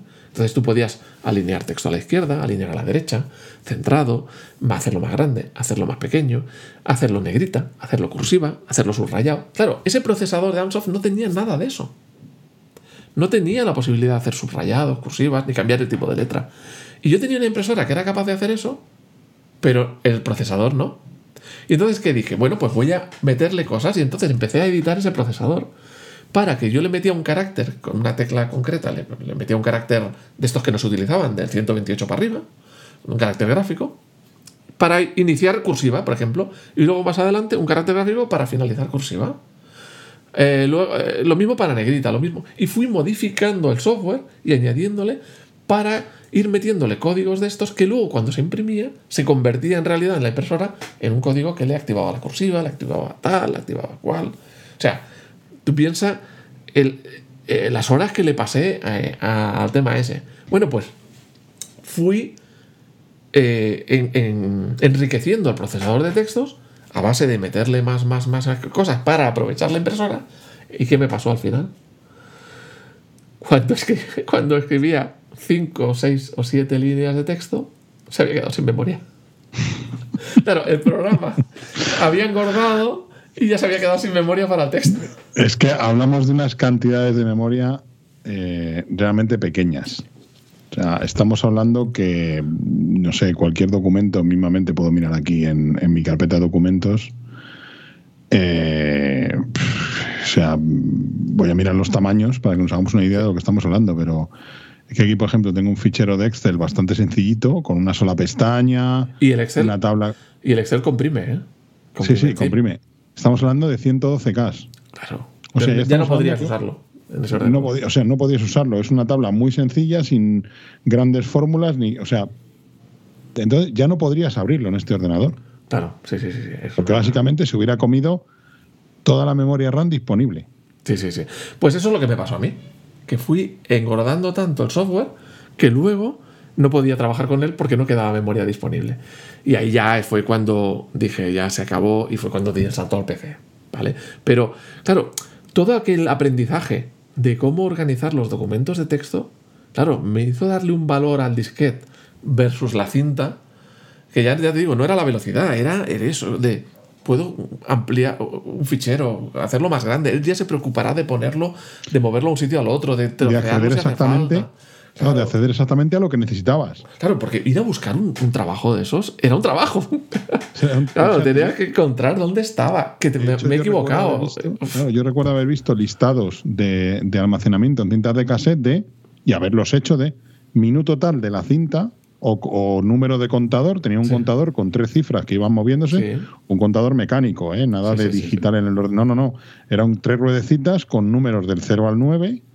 Y entonces tú decías, vale, en el, en el contador 125 tengo tal cosa, en el contador 87 tengo tal otra y en el 63 tengo tal otra. Y sabías que para cargar eso tenías que rebobinar la cinta hasta el 61, darle al play y poner a cargar el ordenador. Claro, pero O sea, piensa, todo tremendamente manual. claro, pero piensa que ya- lo que te decía yo ahora, versionado. Tienes que hacer la versión 2 de ese Ah, documento. no, no, claro, claro. No te puedes arriesgar a No, ponerlo no, en el mismo olvídate. sitio. Olvídate, olvídate. Es que te puedes cargar el siguiente documento. Sí, sí. O sea, era, era una locura. ¿Tú el tuyo Pero- lo llegaste a utilizar para trabajar? No, no porque no tenía software. O sea, básicamente lo usaba, grabé algunos programas en Basic, recuerdo uno bastante grande que lo conseguí en una revista, en esa tienda que te comento, Ajá. estaba en la calle Fuencarral, aquí en Madrid, una zona bastante Sí. céntrica entre Bilbao y Quevedo, los que sean de Madrid sabrán más o menos por dónde hablo. Estaba en un piso, en un primero o segundo piso, algo muy habitual también en la época, que las tiendas de informática estaban en un primero o en un segundo piso, porque no eran, en, en muchas ocasiones no eran negocios rentables. Entonces tenían que, no, no, no daba para alquilar un local a pie de calle. Era más barato alquilar una oficina en un piso, en un Claro. primero, en un segundo. Y yo recuerdo aquella, es que tengo hasta grabado el olor que había en aquella tienda, ese olor a cassette nuevo, a, y- y recuerdo estanterías enteras llenas de cintas de cassette de Atari, porque se dedicaban en exclusiva al mundo Atari, y él- vendían revistas, vendían revistas de Atari en inglés y en francés. Y yo recuerdo haber comprado alguna revista de Atari en inglés y en francés y haber copiado el código del programa, teclearlo letra por letra, instrucción por instrucción, tirarte tres o cuatro tardes tecleando y guardarlo en una cinta de cassette. Y Eh, eso fue lo más que yo llegué a, a utilizar aquel ordenador. Pero fíjate en una cosa, ya no solo aprendiste Basic, también aprendiste inglés y francés. y mecanografía, y mecanografía, si te apuras. O sea, era, era tremendo, pero al final la cinta de cassette tenía una cosa muy buena, que era, bueno, aparte del precio, Sí. era la facilidad para allí hacerte las copias como te daba Claro. la gana. Es- Esto Claro. ya- el delito ya va prescrito, digo yo. Ya, ya. Digo yo que el delito habrá ya prescrito. Bueno, pero pero tú podías copiar, pero es que yo no tenía de quién copiar. Nada, no tenía doble- ningún no, no, amigo bueno. ni nadie que tuviera. A ver, yo solo conocí a una persona que tenía ese mismo ordenador. A ver, di la verdad. Tuviste que poner anuncios en las páginas de contactos. No, de lo- no, de no. los periódicos. Pues casi. Busco, No, busco no, el- el- el- uno que tenga un aparato contactos. grande y negro. La sección de contactos del segunda mano, ¿te acuerdas? no? Tengo- busco, al, busco a- que tenga aparato grande y negro. Sí, sí. Eh, Iba- iba- como el mío. Íbamos allí, íbamos allí con, el, con el cuadrado negro así en los ojos puestos. Y, pero le conocí en la tienda. Y curiosamente éramos del mismo barrio. Pues yo vengo aquí a comprar juegos de Atari. ¿Tú dónde vienes? Yo soy de Vallecas. Anda, de Vallecas, yo también. Joder, ya está. Y ya nos dimos los teléfonos, lo típico. Y él tenía algunos juegos, yo tenía otros, y bueno, pues hicimos ahí un intercambio de conocimientos. Es decir, toma esta cinta de cassette, doble pletina y copiar, ¿vale?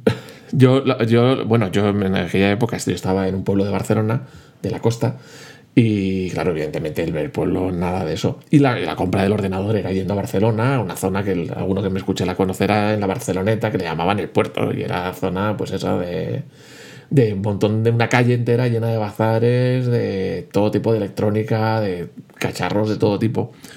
Pero aquí, claro, también, aquí también había zonas Pero eres- aquí en Madrid, sí. pero es que eran muchos kilómetros, ¿eh? O sea, era, ir, a, ir a Barcelona era una... Bueno, tenías que ir con familiares, evidentemente, y no era, no era un acceso fácil. Entonces no. Es que había muchas cosas, yo me estoy dando cuenta grabando este programa ahí contigo que había muchas cosas que eran mucho más complicadas que hoy en día y mucho más inaccesibles, porque al final hoy en día hay unas redes de transporte, hay unos incluso hasta yo creo que hasta los precios de los billetes yo creo que hasta son más baratos sí en comparación que en con aquella la época y o, o más baratos o más económicos en relación al- a, los sueldos y, a la- y al poder económico adquisitivo que tenemos. Pero claro es que en aquella época yo me acuerdo y, y bueno aquí en Madrid pues es diferente porque yo vivo en un barrio que estamos a 15 20 minutos del centro en metro no pero aún así era voy y me iba el sábado por la mañana a la tienda esta y bueno, había, había guardado la paga de cuatro o cinco semanas y venga, me compraba un juego. ¿Sabes? Y te ibas allí, te pillabas el metro, ibas en el metro allí, te comprabas tu cinta de cassette, venías a casa a probarla. O sea, era todo mucho más complicado y aún así la, seguías y la perseguías, como decía Sí, el refrán. sí, Al final, sí, te comprabas el juego, al final tenías que ir a Barcelona y hacerte 70, 50, 40 kilómetros y, e ibas a Barcelona y comprabas el juego y te lo copiabas y te lo quedabas con un amigo en el patio del colegio, oye, que tengo este juego. Sí, sí, sí. O sea, digamos que estábamos todos mucho más dispuestos a hacer ciertos sacrificios y hoy en día nos hemos vuelto tremendamente cómodos. de hecho, bueno, cual- o sea, cualquier- la generación de cristal, todo esto que llaman ahora, que es verdad. Cualquier O sea, cosa de estas no. que se lo digas a uno de hoy en día y bueno, te dirá la cabeza. Cualquier cosa que tarde más de dos segundos en abrirse, ya. eh, sí. Sí, sí, Y tienes montones de juegos a tu disposición. Me da pereza. o tal. Y entonces, en aquel momento tenías este y este, y a ese juego jugaba, porque era el que tenías. Y lo quemabas y lo machacabas Vamos.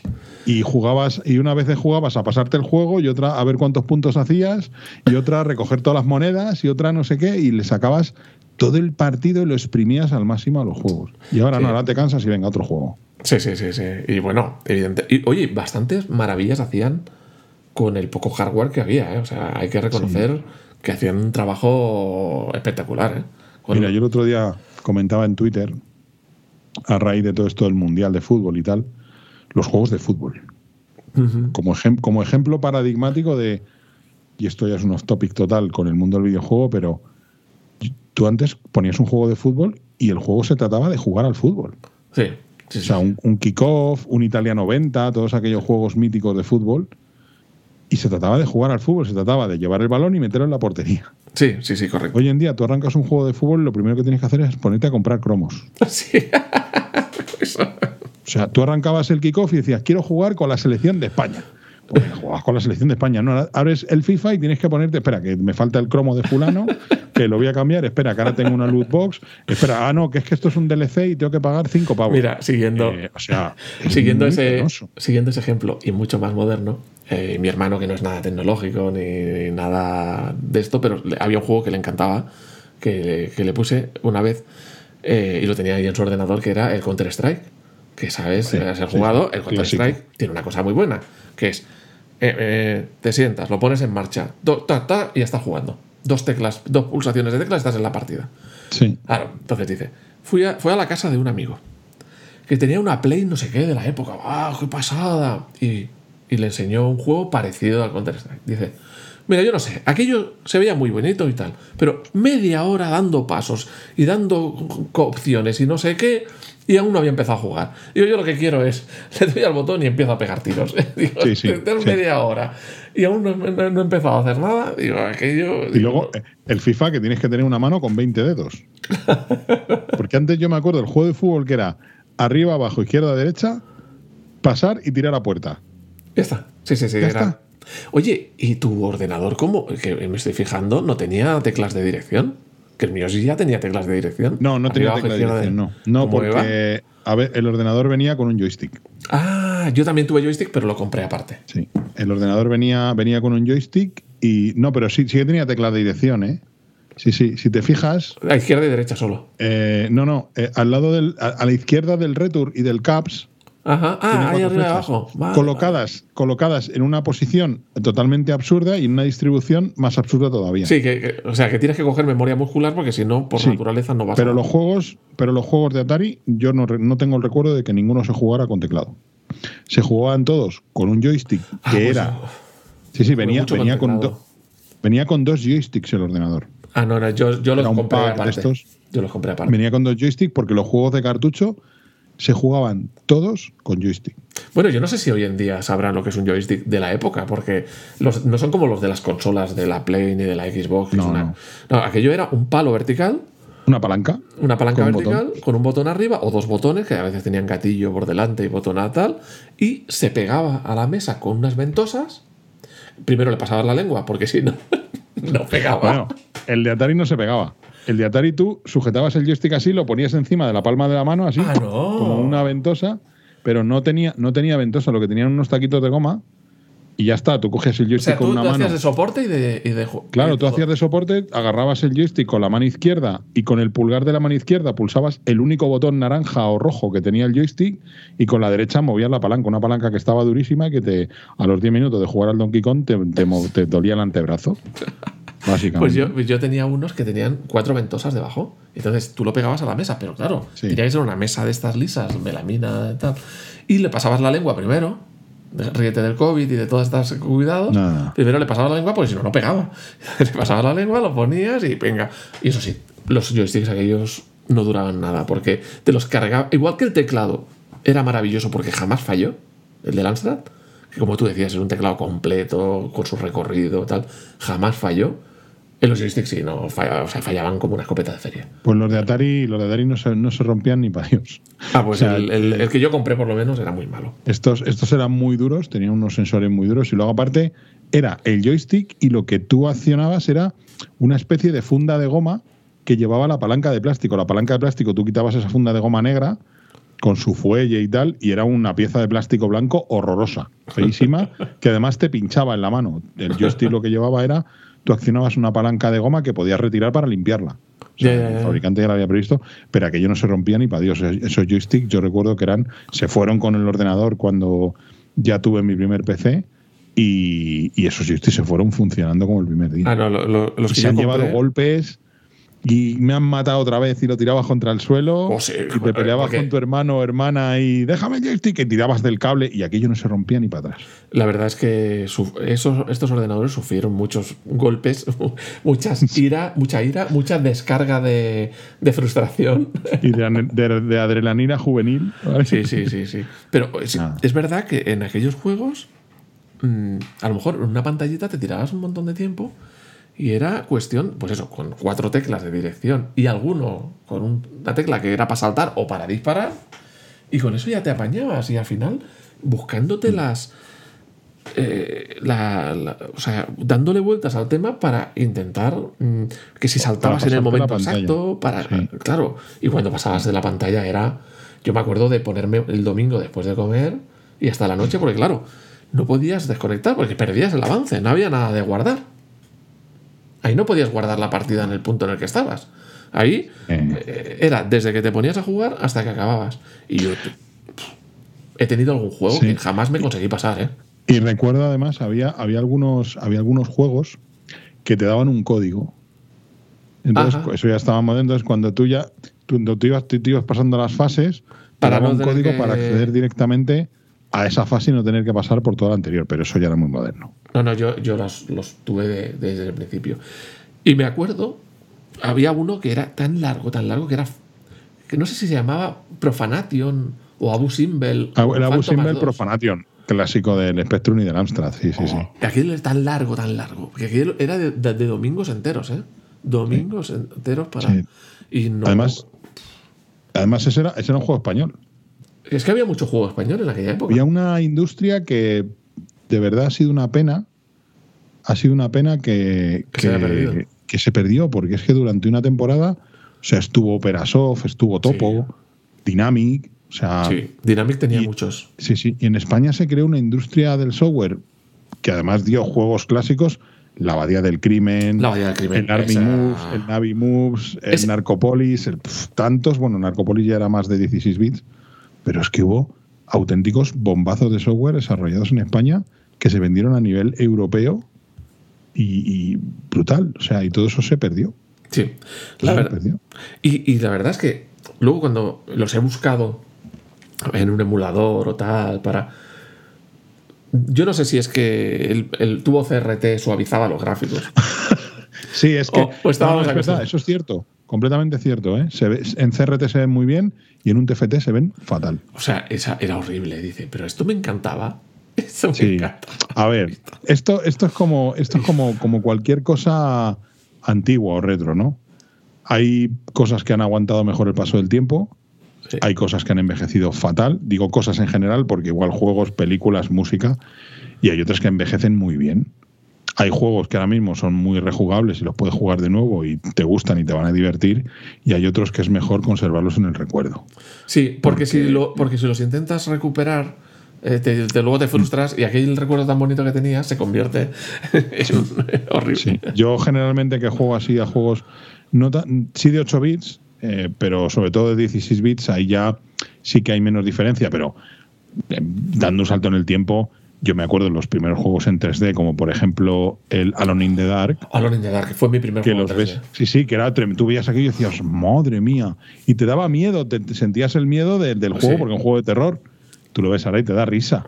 No, es que ahora ya solo ves píxeles. Ahora, ahora tu cerebro no es capaz de Claro, imaginar sin embargo, claro, es- exactamente. O sea, ves, hay unos polígonos brutales con unos dientes de sierra que, que dan miedo. Eso sí que da miedo en el juego. Sí, sí, sí. Sin embargo, hay otros juegos de 8 y 16 bits en 2D que dices, joder, pues están bien, ¿no? Es que y yo, encima piensas, joder, ¿con qué máquina se hizo esto? yo prefería, cuando empezó ya, bueno, esto ya es posterior, pero yo prefería los juegos en 2D que se viesen un poquito chulos que el 3D, por mucho que el 3D fuera cosa más moderna y que se viera horrible. Es que no había Sí, es potencia. que nos para metieron, ello. nos metieron el 3D con calzador Sí. y al principio el 3D dejaba bastante que desear. Y así ha pasado, que han envejecido muy mal. Por eso digo que hay veces que mejor- hay clásicos que es mejor no revisitarlos. Lo dejas ahí como lo tienes en la lo dejas memoria. ahí, lo dejas en el recuerdo y dices, qué buen recuerdo guardo de esto, pero mm, déjalo ahí. Sí. déjalo ahí. Sí, sí. ¿Y, a- y hasta qué año estuviste aguantando? Bueno, ¿desde qué año a qué año? Porque yo no me acuerdo cuándo lo compré. Pero Yo sí me acuerdo más o menos cuándo lo acabé, cuándo acabé de usarlo. Sí, yo sí lo tengo más o menos claro. El Atari más o menos caería en mis manos. Tengo más clara la salida que la llegada, ¿no? La tengo más, más, más, sí, yo también. eh, Yo- más porque la reciente. salida ya además coincide en que lo sustituyes por otro equipo que ya das un gran salto. Sí, sí, sí, sí. Pues, pues fíjate, pasé de 8 bits a 16 bits con un PC. O sea, yo la, la etapa esta de los Atari, ST y los Amiga no la, no la viví. No la viví. No, no, no, yo tampoco. Pero, o sea, pasé directamente al PC, que era un poco lo que ya empezaba a estar en ebullición, ¿no? Yo en aquella época me acuerdo que Amstrad sacó versiones nuevas del 464 y del 6128, que no me acuerdo si el nombre cambiaba o no. Pero creo, no sé si tenían un plus o algo así. Claro, era un formato más parecido al que tú me has enseñado, donde tenía el lector, la unidad de, discos atrás o, o- el cassette atrás y tal. Claro, para mí era como la aspiración. Algún día Sí. tendré ese ordenador. Tendré Luego, ese cuando ordenador. llegó la época de cambiar, ya es una mierda. Sí, ya, ya, ya, claro, ya se había desfasado, claro. Claro. Yo, fíjate, yo creo que el Atari ST, el, el Atari ST, ojalá hubiera tenido un Atari ST. El Atari 800 llegó a mis manos cuando ya estaba precisamente el Atari ST en la calle, que era la siguiente generación ya de 16 bits, que era un salto brutal. Y podemos ¿Qué estar hablando? seguramente año 86, quizás año 86, 87 como mucho. Y ese ordenador estuvo en mi casa hasta el año no- hasta finales del año 91 que a mí me, me cayó el PC. Cayó Pues- el PC en casa. Pues fíjate, yo creo que en mi caso me llegó más tarde. Quizá. Quizá estamos hablando de 90, del 89, 88, pero no me acuerdo. Eso tendría que encontrarlo, una factura o algo. Y se fue en el 80, y- en el 93. Claro, es que el Amstrad fue muy longevo. ¿eh? El Amstrad fue muy longevo. Claro, yo cuando me pasó eso que te conté, que ya no podía editar textos porque pesaba más el programa, o sea, el programa no dejaba sitio para, la- para el contenido. No- no dejaba- el, el programa no dejaba sitio para los datos. Para los datos, claro. Entonces ya dije, no, aquí ya hay que cambiar. Y Eso me entonces, recuerda, me recuerda cuando, cuando intenté reproducir. Estoy ya dando un salto de, de- de años brutal, pero la primera vez que intenté reproducir un fichero MP3 en mi 486, que era o reproducir el MP3 o mover el ratón. Porque si movía el ratón al mismo tiempo que el MP3 estaba reproduciendo con Winamp, otro recuerdo desbloqueado, el- el- el- la reproducción se entrecortaba. Porque el ordenador no tenía potencia suficiente para o procesar o proceso el audio del MP3 o muevo el ratón. bueno, pero Tú eliges. piensa una cosa que a mí eso me llamó la atención. Con el Amstrad tú tenías musiquita. Tenías una musiquita en el propio ordenador para los juegos, para tal. Eh, y, tenía una salida de auriculares, le podías poner auriculares o conectarlo a un equipo de música, una cadenita, un pequeño eh, radio cassette para escucharlo más tal. Sí, porque como digas cadena musical, Y, y el caso es que cuando doy el salto al PC, que mi primer PC fue un 386 DX, 40 MHz. bueno, eso ya En el era. 93, 93, ya. Eso, eso ya era canela en rama. ¿eh? escucha, impulsado por mi problema con el Amstrad, que si no, que el Amstrad ya no daba más. Y el PC no era capaz de hacer ningún sonido. Ah, si querías sonido tenías que comprarte una tarjeta de audio. Una Sound Blaster o algo así que costaba una pasta y yo no podía permitírmelo. Pero vamos, que yo, claro, yo decía, el Amstrad, que es mucho más, mucho más antiguo y tal, y podía hacer música, podía hacer cosas con sus sonidos, claro. Y en el PC no puedo. Y no podías. Tenías que comprarte una tarjeta de audio. O sea, Es que era todo tan, tan difícil, tan complicado, tan. em, y al final, o sea, lo hacía. Decías, bueno, me tengo que comprar una tarjeta de sonido. Pues ahorrabas y te compras una pero, tarjeta de eh, sonido. pero a lo mejor pasaba, tío. Sí, sí, o en sea, mi caso pasaba un año o dos años, eh, hasta que. yo estuve un año. Yo estuve un año hasta que me compré mi tarjeta de sonido. Bueno, tú, yo, yo, o sea, tú fíjate en un detalle. Mi, mi, mi 386 venía con, con 2 megas de RAM. Pues ya, bueno, ya lo compré con dos en lugar de uno. Tras. Estuve trabajando un veranito de esto de trabajito de adolescente para pagarme 4 megas de RAM. Para cambiar los dos por 4 megas. Todo un verano trabajando, ¿eh? Sí, yo también. Yo, me, yo, O sea, yo también estuve ahorrando tres o cuatro meses para comprarme la tarjeta de sonido, que además fue una Thunderboard que era compatible con Adlib y con Sound Blaster. No era, no era ni la Aldi ni la Sound Blaster porque eran más caras. Entonces compré una compatible, una tarjeta que funcionó estupendamente. Y la odisea, además, de abrir el ordenador, y meter que yo ahí. recuerdo a mis padres detrás diciendo, te lo vas a cargar y no va a volver a funcionar. vale. Claro, ahora cuando se lo recuerdo, digo, ¿ves? Ahora estoy trabajando, cuando digo, ahora mi vida se ha dedicado a la tecnología. Claro, de que, Informática. de- empezó el reto ahí y dije, Y seguramente, si no me hubierais dejado cambiar la poner una tarjeta de sonido en ese ordenador, ahora sería. delineante, por ejemplo, que yo iba para delineante, ¿vale? Pues a lo mejor era delineante. o sea. Pero claro, todo eso con la eh, fue un cambio porque la, en la generación de los 8 bits eh, tenías el ordenador compacto con su memoria compacta ya de, de fábrica de Soldado. 64 y ya está, y se acabó. Bueno, en ese, en ese aspecto hemos evolucionado, ¿eh? O sea, pero tenías un ordenador ya acabado, digamos, Mm. y eso es lo que había desde el principio hasta el final. Y lo, lo bueno que Que tenía. hemos vuelto a eso. Sí, que hemos vuelto a eso.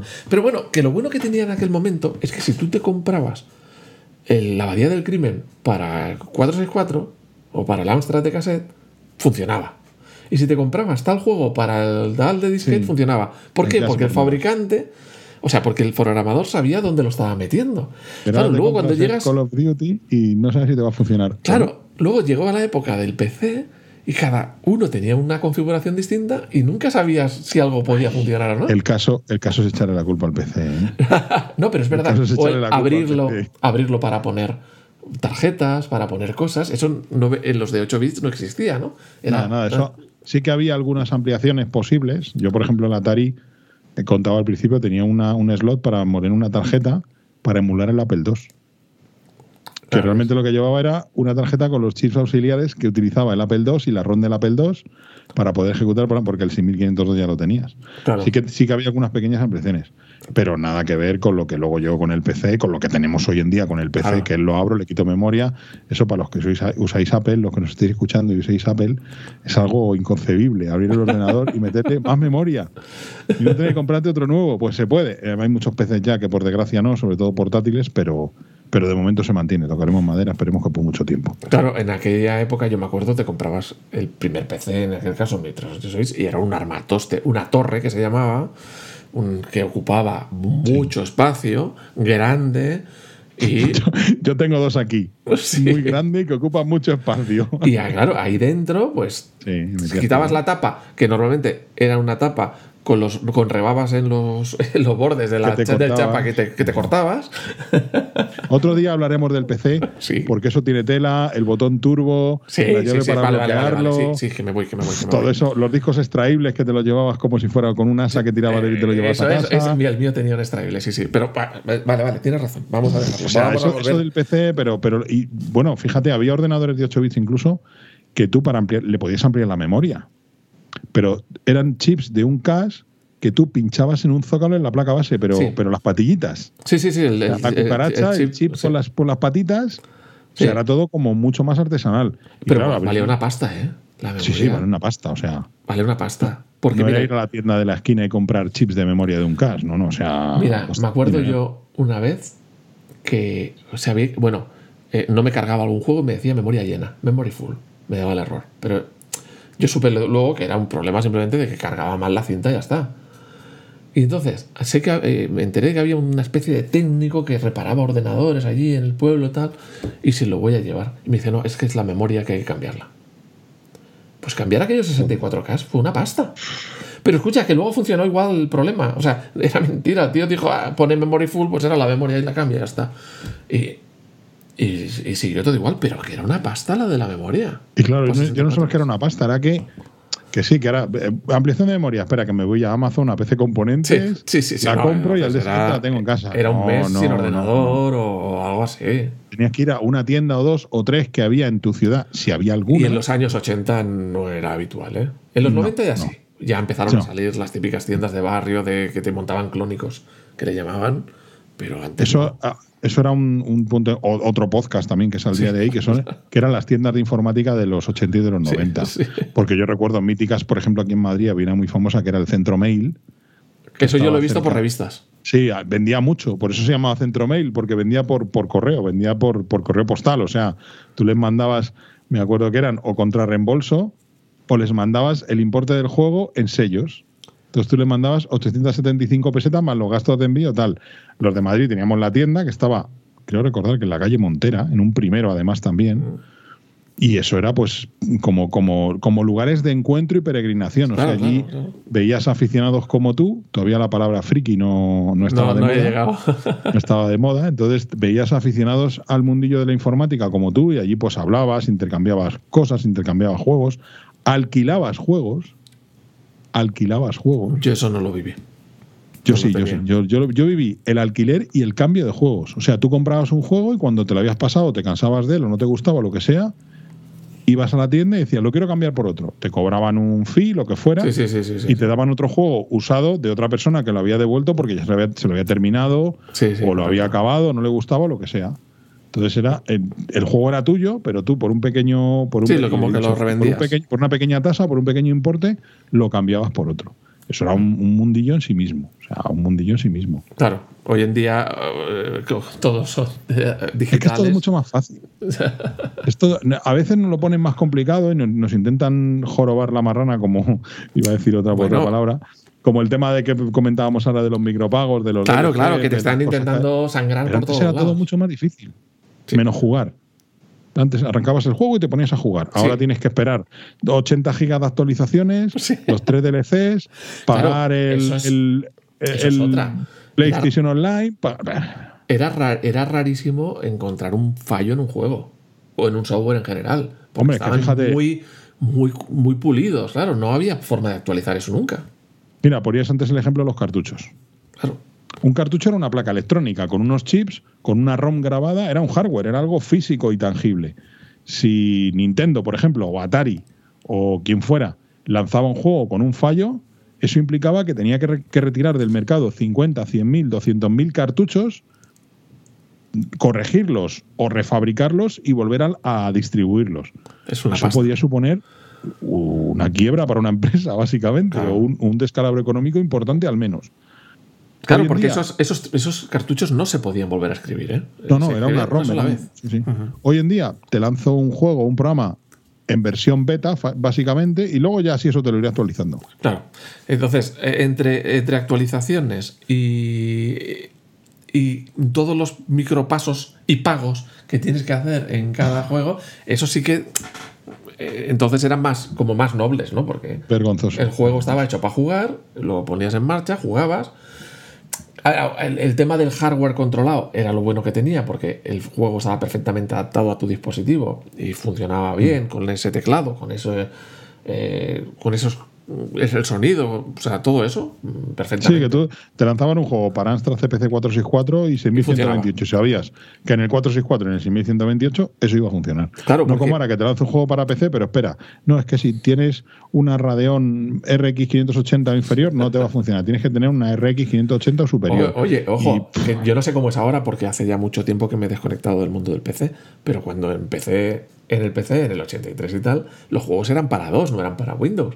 Y Sí, cada- claro, claro. en cada juego tenías que configurar la tarjeta de vídeo, la tarjeta de sonido si la tenías. O sea, tenías que configurar un montón de cosas en cada juego de, de, de, de- de dos antes de bueno, ponerte no. a jugar. No, no es que es que tenías que reconfigurar el sistema operativo para que fuera compatible con ese juego. También a veces cambiar el. O sea, tenías que cambiar el, autoexec.bat y el, El config.sys y decir, espera, este juego necesita memoria extendida o memoria expandida. Pues en el config lo modificabas. Y, o sea, era todo muy loco. ¿Tendrá ratón o no tendrá ratón? Porque hay que cargar el driver del ratón. Sí, pero ratón, driver de ratón en Logitech o en Microsoft. Ya. Son diferentes, ¿vale? El de dos botones o el de tres. O sea, es que era todo, Sí, sí, era todo artesanía pura. Y aún así jugábamos y vencíamos las dificultades de, joder, de, de, de todo lo, todo lo- todas las trabas que teníamos de compra, de uso, de tal. Al final terminabas disfrutando de la, de la tecnología y de la No, experiencia. y, apre- y aprendías. Aprendías un montón. Porque no era. O sea, hoy en día, alguien que no tenga conocimiento ni interés eh, puede usar un ordenador perfectamente y no aprender nada. Dicen, ver, eso dicen de nativos digitales. En cierta medida eso es un avance. Bueno, Sí. dices tú, me, me río yo de los nativos digitales. Claro, Es que O sea, me no río en el tienen ni idea de, de- nada, de a lo mejor. Nada, nada, nada. Pero, sa- pero Porque- usan aparatos digitales. Porque no lo necesitan. claro. Es como a principios del siglo XX, el que tenía coche, el que tenía un automóvil, era porque realmente le gustaba e incluso tenía que entender de mecánica para usarlo. Claro. Pero hoy en día mm, no tienes que entender de mecánica para usar un automóvil. Claro, claro. Eh, Eso, en cierta medida, supone un avance porque haces accesible la te- las tecnologías a más personas, pero es un retroceso del punto de vista de conocer cómo funciona esa tecnología. claro. Visiblemente. Eh, o sea, digamos que el hecho de lo que dicen de nativos digitales es que saben, saben informática. No.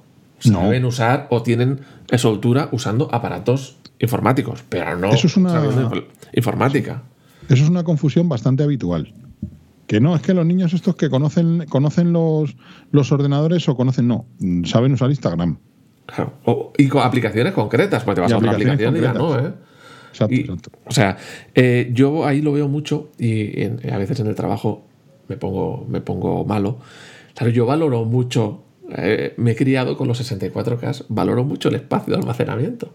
Entonces, cuando ves que te mandan un PowerPoint para poner cuatro líneas de texto y ocupa un mega y pico, digo, a ver, ¿cómo gastas un mega y pico o no sé cuántos megas en enviarme un poco de texto que son bytes?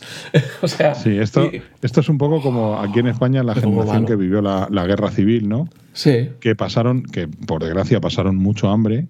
Y entonces las personas mayores valoran cualquier cosa que tienen muchísimo, porque claro, eso en su época, como decimos aquí, Sí. antes de la guerra o, o después de Claro. la guerra, eso era impensable y valoran cada cosa. A nosotros nos pasa un poco igual con los datos, Sí. y con el espacio de almacenamiento. Y un Valoras fichero cada grande. kilobyte, oh, valoras cada kilobyte, valoras cada, cada píxel de pantalla, porque has vivido tiempos de mucha escasez y discúlpame, estoy comparando el hambre de después de la ya, guerra. ya, ya. que Pero no bueno, tiene- eh, la idea, lo sé, el concepto. lo sé que no tiene comparación, pero es, es un símil exagerado para que, para que se entienda, ¿no? Y valoramos cada megabyte, cada kilobyte, cada píxel de la pantalla como si fuera el único que tenemos, porque realmente lo hemos pasado muy mal con, con aquella tecnología. Claro, yo, yo lo siento. Bueno, a mí me pasó al principio de estar trabajando en la empresa donde estoy, hace muchos años ya, y, y de alguien que hizo unas plantillas en, en Word y la plantilla ocupaba 1,6 megas, me acuerdo. Pero ¿cómo vamos a utilizar una Si esto no cabe en un disquete. Que, que, claro, digo, que eso es una locura. Claro, luego tú, que te conocías, sabes que el- eh, la imagen que hay ahí es la que pesa tanto y hay que reducirla y tal. Y dejabas el fichero en 50K o algo así, ya te ibas tranquilo. ah, he hecho una, una buena acción. Pero el que no lo sabe ni le importa, es que, ¿qué más da? Y entonces, te- te- o sea, yo creo que hoy suerte que el correo electrónico no admite más de 20 megas por lo general, que si no nos, mete- nos enviarían unas cosas que reventarían por todos lados. Porque Todavía se generan documentos tan grandes. Yo todavía tengo, tengo por ahí algún usuario que me manda, que me viene y me dice, oye, que este correo que no sale, este correo que no sale, ha metido ahí 280 megas en un zip y lo has intentado enviar por correo. Claro, es que no tienen el- la, la- la concepción de espacio. Claro, lo, No, es, lo vemos es- tan. es complicado. Claro, lo vemos tan natural, pero. mm, Y es que hoy en día tenemos espacio casi, no es, tenemos espacio ilimitado, pero pues que, claro, también la, la información que almacenamos es mucho más, mucha más información y la misma información ocupa más espacio, porque en tiempos un documento de WordPerfect seguramente te ocuparía un 10% del mismo texto en un fichero de Word. Claro, evidentemente. Sí, sí, sí, sí. Eso- Seguramente. Sí. Y ya le ponen la típica manía de ponerle una imagen que no viene a cuento o imágenes en las firmas de los mails que hacen ocupar más eh, todos los mails que se envían y se reenvían y se reenvían y se reenvían. Y claro, dices, es ¿cuántos que- megas se van ahí? Cuando hablemos de correos electrónicos y de espacio de almacenamiento, también tenemos Claro, que. todos estos ordenadores de 8 bits hablábamos de kilobytes, Claro. O de a veces de 1, de un kilobyte y a veces de 64 kilobytes. Y, y dices, piensas lo que cabe en 64 kilobytes, que es mucho, Sí. pero a la vez es muy poco con la información que manejamos hoy en día. Es que muchos años después, los disquetes de 1,44 megas, ahí no cabe ni una foto de las que hacemos hoy en día con el móvil. Mira, te voy a recomendar. Tú no sé si, vis- eh, si has visto alguna vez. Ay, lo pasa que lo estoy haciendo en tiempo real y a lo mejor eh, la he cagado, pero alguien inventó un sistema operativo eh, que no sé si se llamaba SIS o S o algo así. eh, un sistema operativo gráfico para el Amstrad. Eh, eh, Sí, lo llegué, lo- yo, lo, he llegado- yo lo he llegado a ver eso en alguna demo o alguna Pero, o sea, cosa te, así. yo te quedas alucinado. Claro, una persona que no lo conoce dice, ah, ¿y eso qué es? Y ahí súper pixelado y tal. Pero nosotros que sabíamos lo que era eso, o sea, mm, nos, de- nos quedamos con la boca abierta de que en 64K o en 128K hicieran un sistema gráfico. El Simbos, Simbos, Sim lo acabo de OS, Sim encontrar. OS. Yo- Sí, sí, es el Simbos. ¿Tú lo has Con visto? ventanas Sí, sí, sí, sí. y con un escritorio. Eso es. Sí. Esto hicieron, hicieron algo parecido cuando salió el Workbench de Amiga, me parece que se llama Workbench. Pues eh, hicieron un port para Commodore 64. Pues y es, claro, es una- es increíble. Claro, lo valoras. Claro, esto se lo enseñas a cualquiera y te dice, te lo tira a la cabeza, pero tú lo valoras un montón porque sabes eh, eh, que, que- oh, buah, si hubiera- llegas a tener eso en aquella época, hubiera sido el rey del mambo. Pues hubieras flipado, fíjate. Sí. fíjate. O sea, un sistema operativo. Además, hay algunas capturas que tienen que vienen en fósforo verde. O sea, vienen Sí, sí, con el sí, típico color verde. O en, o en- Ya está. o en rojos, o en tonos naranjas, que también naranja. Yo es que tenía un compañero de clase que tenía un CPC 6128. Ajá. Él, lo te- él tenía el 6128, pero con el monitor de fósforo verde. Sí, es que ¿Vale? el, Porque el de verde era muy habitual. Y tuvo un 464 que se le rompió y como tenían pasta, o estar en una familia de posibles, pues le, le compraron, eh, se quedaron con el monitor de fósforo verde del CPC 464 y solo compraron la, El ordenador. el, el ordenador del 6128. Y claro, aquello era un lujo, aquel ordenador le metiese el disquete, aquellos Sí. disquetes de 3 pulgadas que eran compatibles consigo mismo y Sí, ya. eran disquetes parecidos a los al que había visto, el de tres y medio, pero no tenían tapita, la típica tapita de aluminio de tal que tapaba y esos no la tenían. Sí. ¿Tú sabes quién utilizó unos disquetes muy parecidos? Eh, eh, Nintendo. Nintendo. Nintendo vendió una versión de la Famicom, lo que es la NES en Europa, con disquetera y comercializaba juegos en disquete. Y claro, como los japoneses iban en aquella época 30 años por delante de nosotros, había unas máquinas expendedoras, y esto es un off topic total, pero había unas máquinas que tú llegabas con tu, con tu disquete virgen o con otro juego, tú pagabas una cuota mucho más económica que comprar un juego nuevo y te Ah. grababan el, el juego en ese disquete. O sea, te- la- tú llevabas el Disk soporte. Es como si te vas con la, con la botella ah, y, y te la rellenan en el súper. Eh, pues igual, Bueno, aquí, eh, como cuando ibas a la bodega de pequeño con la botella, Sí. decías, ponme una botella de vino tinto. Y te, no te daban una botella de vino, te rellenaban la botella o la garrafa que tú llevabas. Eso, eso Pues esto es era cuidar el medio ambiente y no lo de Eso era cuidar el medio ambiente. No, es verdad. Sí. A ver, éramos, eso era mucho más ecológico. Claro, claro. Te- Y las botellas no se destruían y se reciclaban. No, no. Las botellas se las recogían, las lavaban con unos procesos, la hostia, de, con químicas y detergentes y la leche, y las volvían a poner en circulación. Sí, sí, sí, sí. O sea que realmente por eso te digo que muchas cosas no hemos evolucionado, estamos involucionando. Sí, sí, sí. Y es para, es para, para pensarlo, ¿eh? Lo del tema del reciclaje y el tema de la reutilización es para pensarlo. Sí, sí. Eh, Porque Pero y en pocos años, ¿eh? Y en pocos años. Todo ese cambio Sí. ha sido en pocos años. Sí. Pero bueno, que nos vamos a las botellas y estamos Sí, hablando de sí, sí, sí, sí. Pero bueno, Bueno, que eran, eran unas máquinas fantásticas. Sí, la verdad es que funcionaban bien desde el primer día hasta el último, arrancaban en un segundo, eso sí, luego ya poner el programa ya era otra cosa. Pero el Basic cargaba rápido. Eh, escucha, eh, tú lo- te, te sentabas y lo querías utilizar y en un momento lo tenías. Sí. Eso, eso es así. Y Eh, es verdad que además o funcionaban o no funcionaban. Sí, no había. No, No había término medio. Sí, sí. No, la verdad es que, o sea, para aprender, yo creo que era una, una gran máquina y bueno, para, para los posibles económicos de la época, porque tampoco po- no se podía aspirar a. O sea, tú, tú te ibas a gastar eh, dos, eh, mil euros al cambio para aquella época y vamos, en, la, en casa te echan. Además, ¿para qué quieres un ordenador? Que eso es un capricho pasajero del niño. Sí, sí, eso es un, eso es un capricho como el monopatín. Sí, O que como lo la tiene ahí sin usar y el no sé qué y el no sé cuánto. Pues hombre, yo hay una generación que seguramente le debamos eh, a estos ordenadores el habernos dedicado a esto. Sí. Yo, por lo menos en mi caso, no, no específicamente a la de los 8 bits que me metí un poco el virus, luego ya la de los 16 ya termino de rematarme, ¿no? La llegada del PC. Pero hay muchos que, y muchísima gente que le debe, eh, Sí. y le debemos el- a estos ordenadores, pues que hayamos acabado siendo profesionales de la tecnología, al fin y al cabo. Y cuando, y cuando tú lo ves ahora en, red- en perspectiva, sabiendo que en aquella época ya había ordenadores serios con programas, con software serio, ya no estoy hablando de un Mac, lo siento, pero sí, si yo hubiera, hubiera visto un Mac en aquella época me hubiese derretido por, por el hecho de enciendes y ya tienes el software ahí, que haces dos clics y ejecutas eh, un programa y puedes Yo lo veía en las revistas, lo veía en las revistas, en las películas, en las series de televisión y decía, madre mía, estos americanos qué dinero tienen, que tienen estos ordenadores. Antes me has recordado, me has recordado con lo del modem de la película Juegos de Guerra que siempre se me ha quedado grabado. Imprescindible, imprescindible. Lo de poner el teléfono, levantar el teléfono de baquelita, ponerlo encima del modem y De la empezar la comunicación. acústico ahí, claca. Claro, claro. No era, es que tú no tenías un modem que es un aparato enchufado al cable. Es tu teléfono normal, lo apoyabas encima de una base donde había un micrófono y un altavoz y ahí se comunicaba. Una locura. Bueno, eso era impensable para que. O sea, yo no recuerdo a nadie que se conectase a nada, ni a internet, ni a BBS, ni a nada.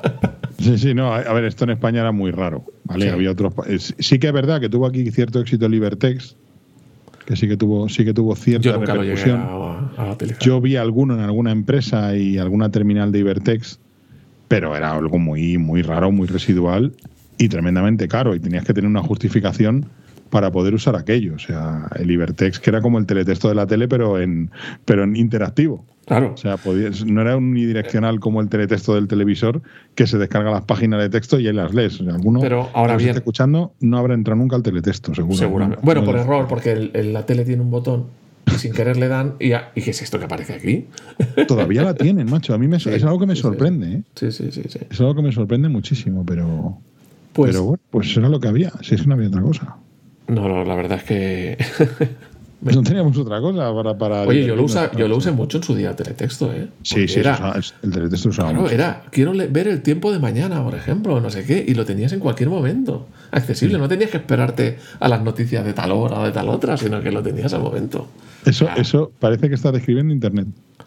Eh, Sí, bueno, era en una sola dirección, pero, Sí. pero oye, y se lo curraban, ¿eh? Con poquito capacidad que tenía aquello, eh, metían un montón de, de, de- de- de información.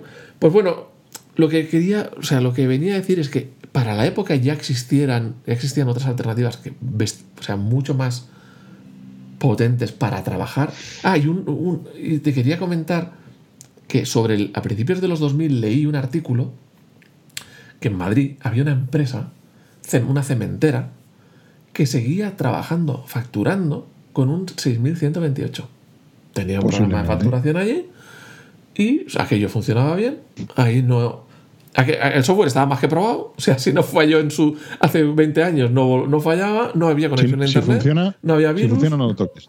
no había tal. Y seguían a principios de los 2000, creo, trabajando con ese programa de facturación del, del Amstrad 6128. Y ahí estaba tan pancho. O sea, Pues oye, es que si funciona, no lo toques. Claro, y o sea, para aquella capacidad también se podían hacer como el procesador de textos que hemos dicho, que seguramente habría hoja de cálculo, aunque yo no vi ninguna, que seguramente habría programas de dibujo, aunque yo no vi ninguno, pero vamos, A ver, si es que realmente muchas veces usamos cosas que están por encima de las necesidades reales que tenemos.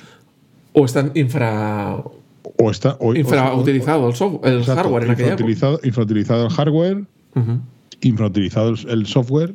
Sí. Y realmente, o sea, me sorprende mucho, por ejemplo, cuando la gente se empieza, y sé que es un cambio de tercio brutal, pero cuando empiezan a buscar por ahí que si, la, que si el Devon Think, que si el Things, que si las aplicaciones de productividad, ¿tú has usado realmente en profundidad la aplicación de tareas y de calendario que lleva Sí. tu móvil o tu ordenador? Sí, sí, sí, sí. Porque seguramente no te haría falta gastarte ni un duro en más licencias de software de nuevas cosas, cuando a lo mejor la- hay personas que sí, seguramente, que lo sacarán partido, pero ¿has probado el calendario y la agenda de tareas Bueno, de mira, tu ordenador? eh, eh, aquí también está fuera de lugar, pero lo tengo que comentar. Y Venga, si me oye la persona suéltalo. que lo sabe, que, ay, que, tenía, que se bajó un programa, pero claro, le costaba tanto dinero, no quería pagar, porque quería, en un PDF que había generado, cambiar el orden de unas páginas. Y le digo, pero si tú, en vista previa del Mac, Esta previa. tien- tienes las páginas a la izquierda, las mueves, la de arriba, la de abajo, la... Claro, cuando lo ve, ¡hola, qué pasada! Tiene, o sea, tenemos tanta capacidad en los... mm, en el software que ya tenemos, pero la gente, "Buah, quiero un programa para hacer esto otro. Y se va a la tienda a, a buscar un programa para hacer, Sí. pues eso, girar un PDF. Digo, pero si lo puedes girar ahí, o cambiar el orden de unas páginas de un PDF. Es un Sí, ejemplo, pero, pero, dices, pero oye, si tienes ahí un montón de... Sí, es verdad, sí, es verdad. Totalmente de acuerdo contigo. Muchas veces miramos un paso más allá y no nos damos cuenta de lo que tenemos delante, Sí. porque pensamos que lo que tenemos delante ya no nos vale y el caso es, vamos Sí, a comprar otra aplicación. Sí. Sí, sí, eso, es un, eso es un gran error. Bueno, oye, ¿y alguna cosita más se te quedó ahí de, de aquel ordenador? ¿O El Donkey solamente... Kong. El Donkey Kong. Donkey Kong. ¿Sabes que yo nunca jugué al Donkey Kong? Pues nada. Jugué a otro, pero emula- ese no. Emulador y al canto. Yo, de hecho, tengo por aquí una consolita china y tengo un ordenador en el salón dedicado exclusivamente a emular. Y de vez en cuando me tiro una partidita al Donkey Kong porque tengo grabada la música, las pantallas. Ya, ya, yo O sea- sabes que hago, que sabes que no intento no jugar. Porque luego me vicio y digo, he perdido toda la tarde y no he hecho nada. Y entonces me entra remordimiento de conciencia y tal. El, y- el entretenimiento es importante para la salud Sí. de nuestra, de nuestra sí. mente. Pero me entra es, remordimiento cuando juego, Nada, entonces nada. intento. Es como cuando vas a la nevera y dices, joder, me he pasado comiendo, esto no tenía que haberlo comido, que al final se Sí. queda aquí. Y sí, die- 10 segundos de placer y 10 años aquí en la barriguita.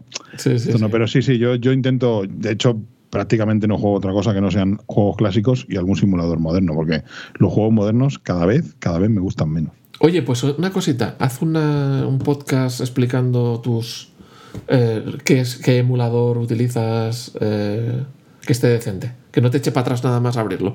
Mira, en Mac, en Mac hay uno muy bueno que además es multiplataforma. Joder, perdóname, que no me acuerdo cómo se llama. Sí, pues- es que ahora mismo no estoy en el Mac, estoy en el Windows, pero eh, OpenEmu puede ser. Puede ser. OpenEmulator, a ver, OpenEmu. Con un emulador de esos me pasé. OpenEmu, sí. OpenEmu es muy bueno. Con un emulador de esos, no me acuerdo si era OpenEmu o otro, jugué a uno de esos juegos que se me quedó clavada la espinita. Eh, Camelot Warriors, creo que era. De- del, del, del Amstrad, porque nunca me lo pasé. Pero claro, aquí podías guardar en cualquier momento, porque lo que haces es grabar la memoria en ese momento. Y entonces, pues claro. Lo Yo que me he pasado otro. algún juego así, ¿eh? Claro. Yo y- lo reconozco que me he pasado algún juego así porque dices, es que son muy difíciles algunos, coño. Sí. No, pero luego, claro, si grabas, se convierte en demasiado fácil. Porque. No te creas, ¿eh? No te creas. A ver, me he quedado en este salto, que es donde me mata este. Venga, graba y, tal, y repites Sí. esta que. Yo tengo que reconocer, mira, el año pasado me dices, terminé ¿Solo era así. esto? ¿Solo era Sí, sí. esto? Me, termi- me terminé así el Super Mario Bros. 1, el original de la NES, Y me terminé así también el Super Mario Land de Game Boy.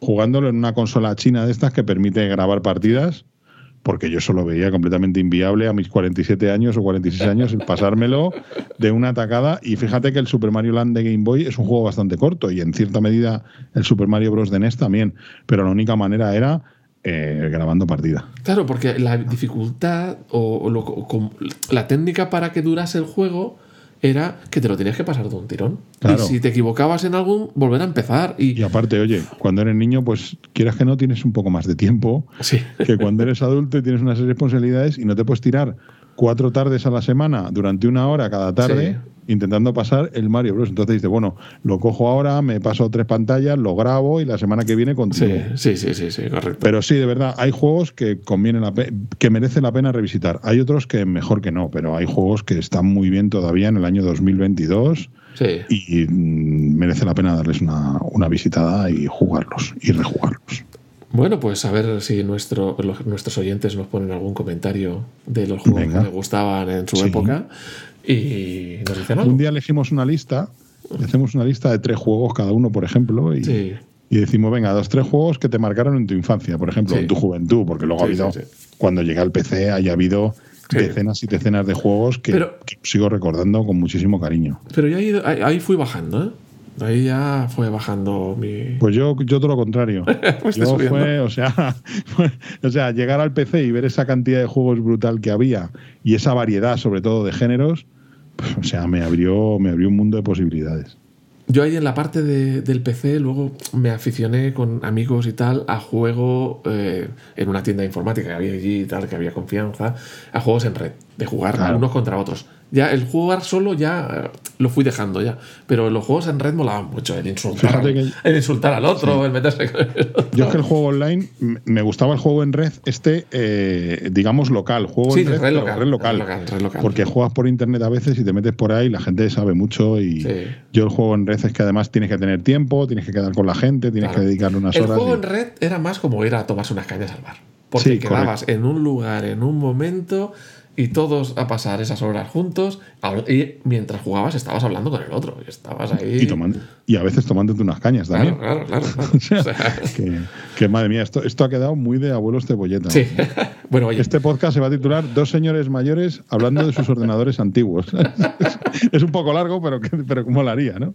pues oye venga te dejo bautizar 8 bits Vamos a dejarlo 8, bits. yo lo voy a dejar así 8 bits 8 bits pues oye, ha sido un placer. Vamos a cortar el rollo, que nos sí, porque Llevamos aquí dos horas. Sí, sí, sí. casi, dos horas aquí a, lo tonto, de verdad. Esto no puede ser. es que hay tantas y tantas cosas que comentar y, al final. Y conteniéndonos, ¿eh? Que no se nos vaya a la época del PC, que no se nos vaya. Como te decía esta tarde por mensajería, la nostalgia genera endorfinas. Sí.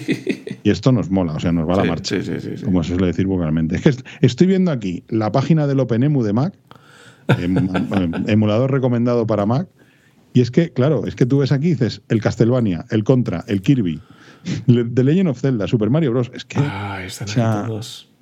Me están dando ganas de no cenar y cogerme la consola china esta y ponerme a jugar. Bueno, es una forma de hacer dieta. Sí, pues mira, me lo voy a pensar, me lo voy a pensar porque no, no está mal. Oye, pues ha sido un placer volver a grabar y espero que nuestros oyentes los disfruten tanto como lo hemos disfrutado nosotros. Esperemos que sí, que por lo menos, como digo yo, eh, siempre hayamos desbloqueado unos cuantos recuerdos que te hagan clic y vuelvas otra vez a, esos tiempos que siempre, ya digo, que generan, generan endorfinas, seguro. Pues nada, nos vemos. Nos vemos, esperemos que más pronto que tarde. Muy bien, pues un saludo para todo el mundo, para todos nuestros oyentes y hasta la próxima. Venga, Juan, propicios días, tardes, noches, madrugadas o lo que. donde cada uno nos escuche. Y si nos queréis escuchar en la cama, no tenemos ningún problema. Yo, por lo menos. que nos lo cuenten, eso sí, que nos lo que cuenten. nos lo cuenten, sí, sí, pero que no den tampoco de. No, no, solo el lugar, solo el lugar. Así someramente, ya la imaginación, que trabaje la imaginación. Hasta luego. Nada, propicios días. Hasta luego.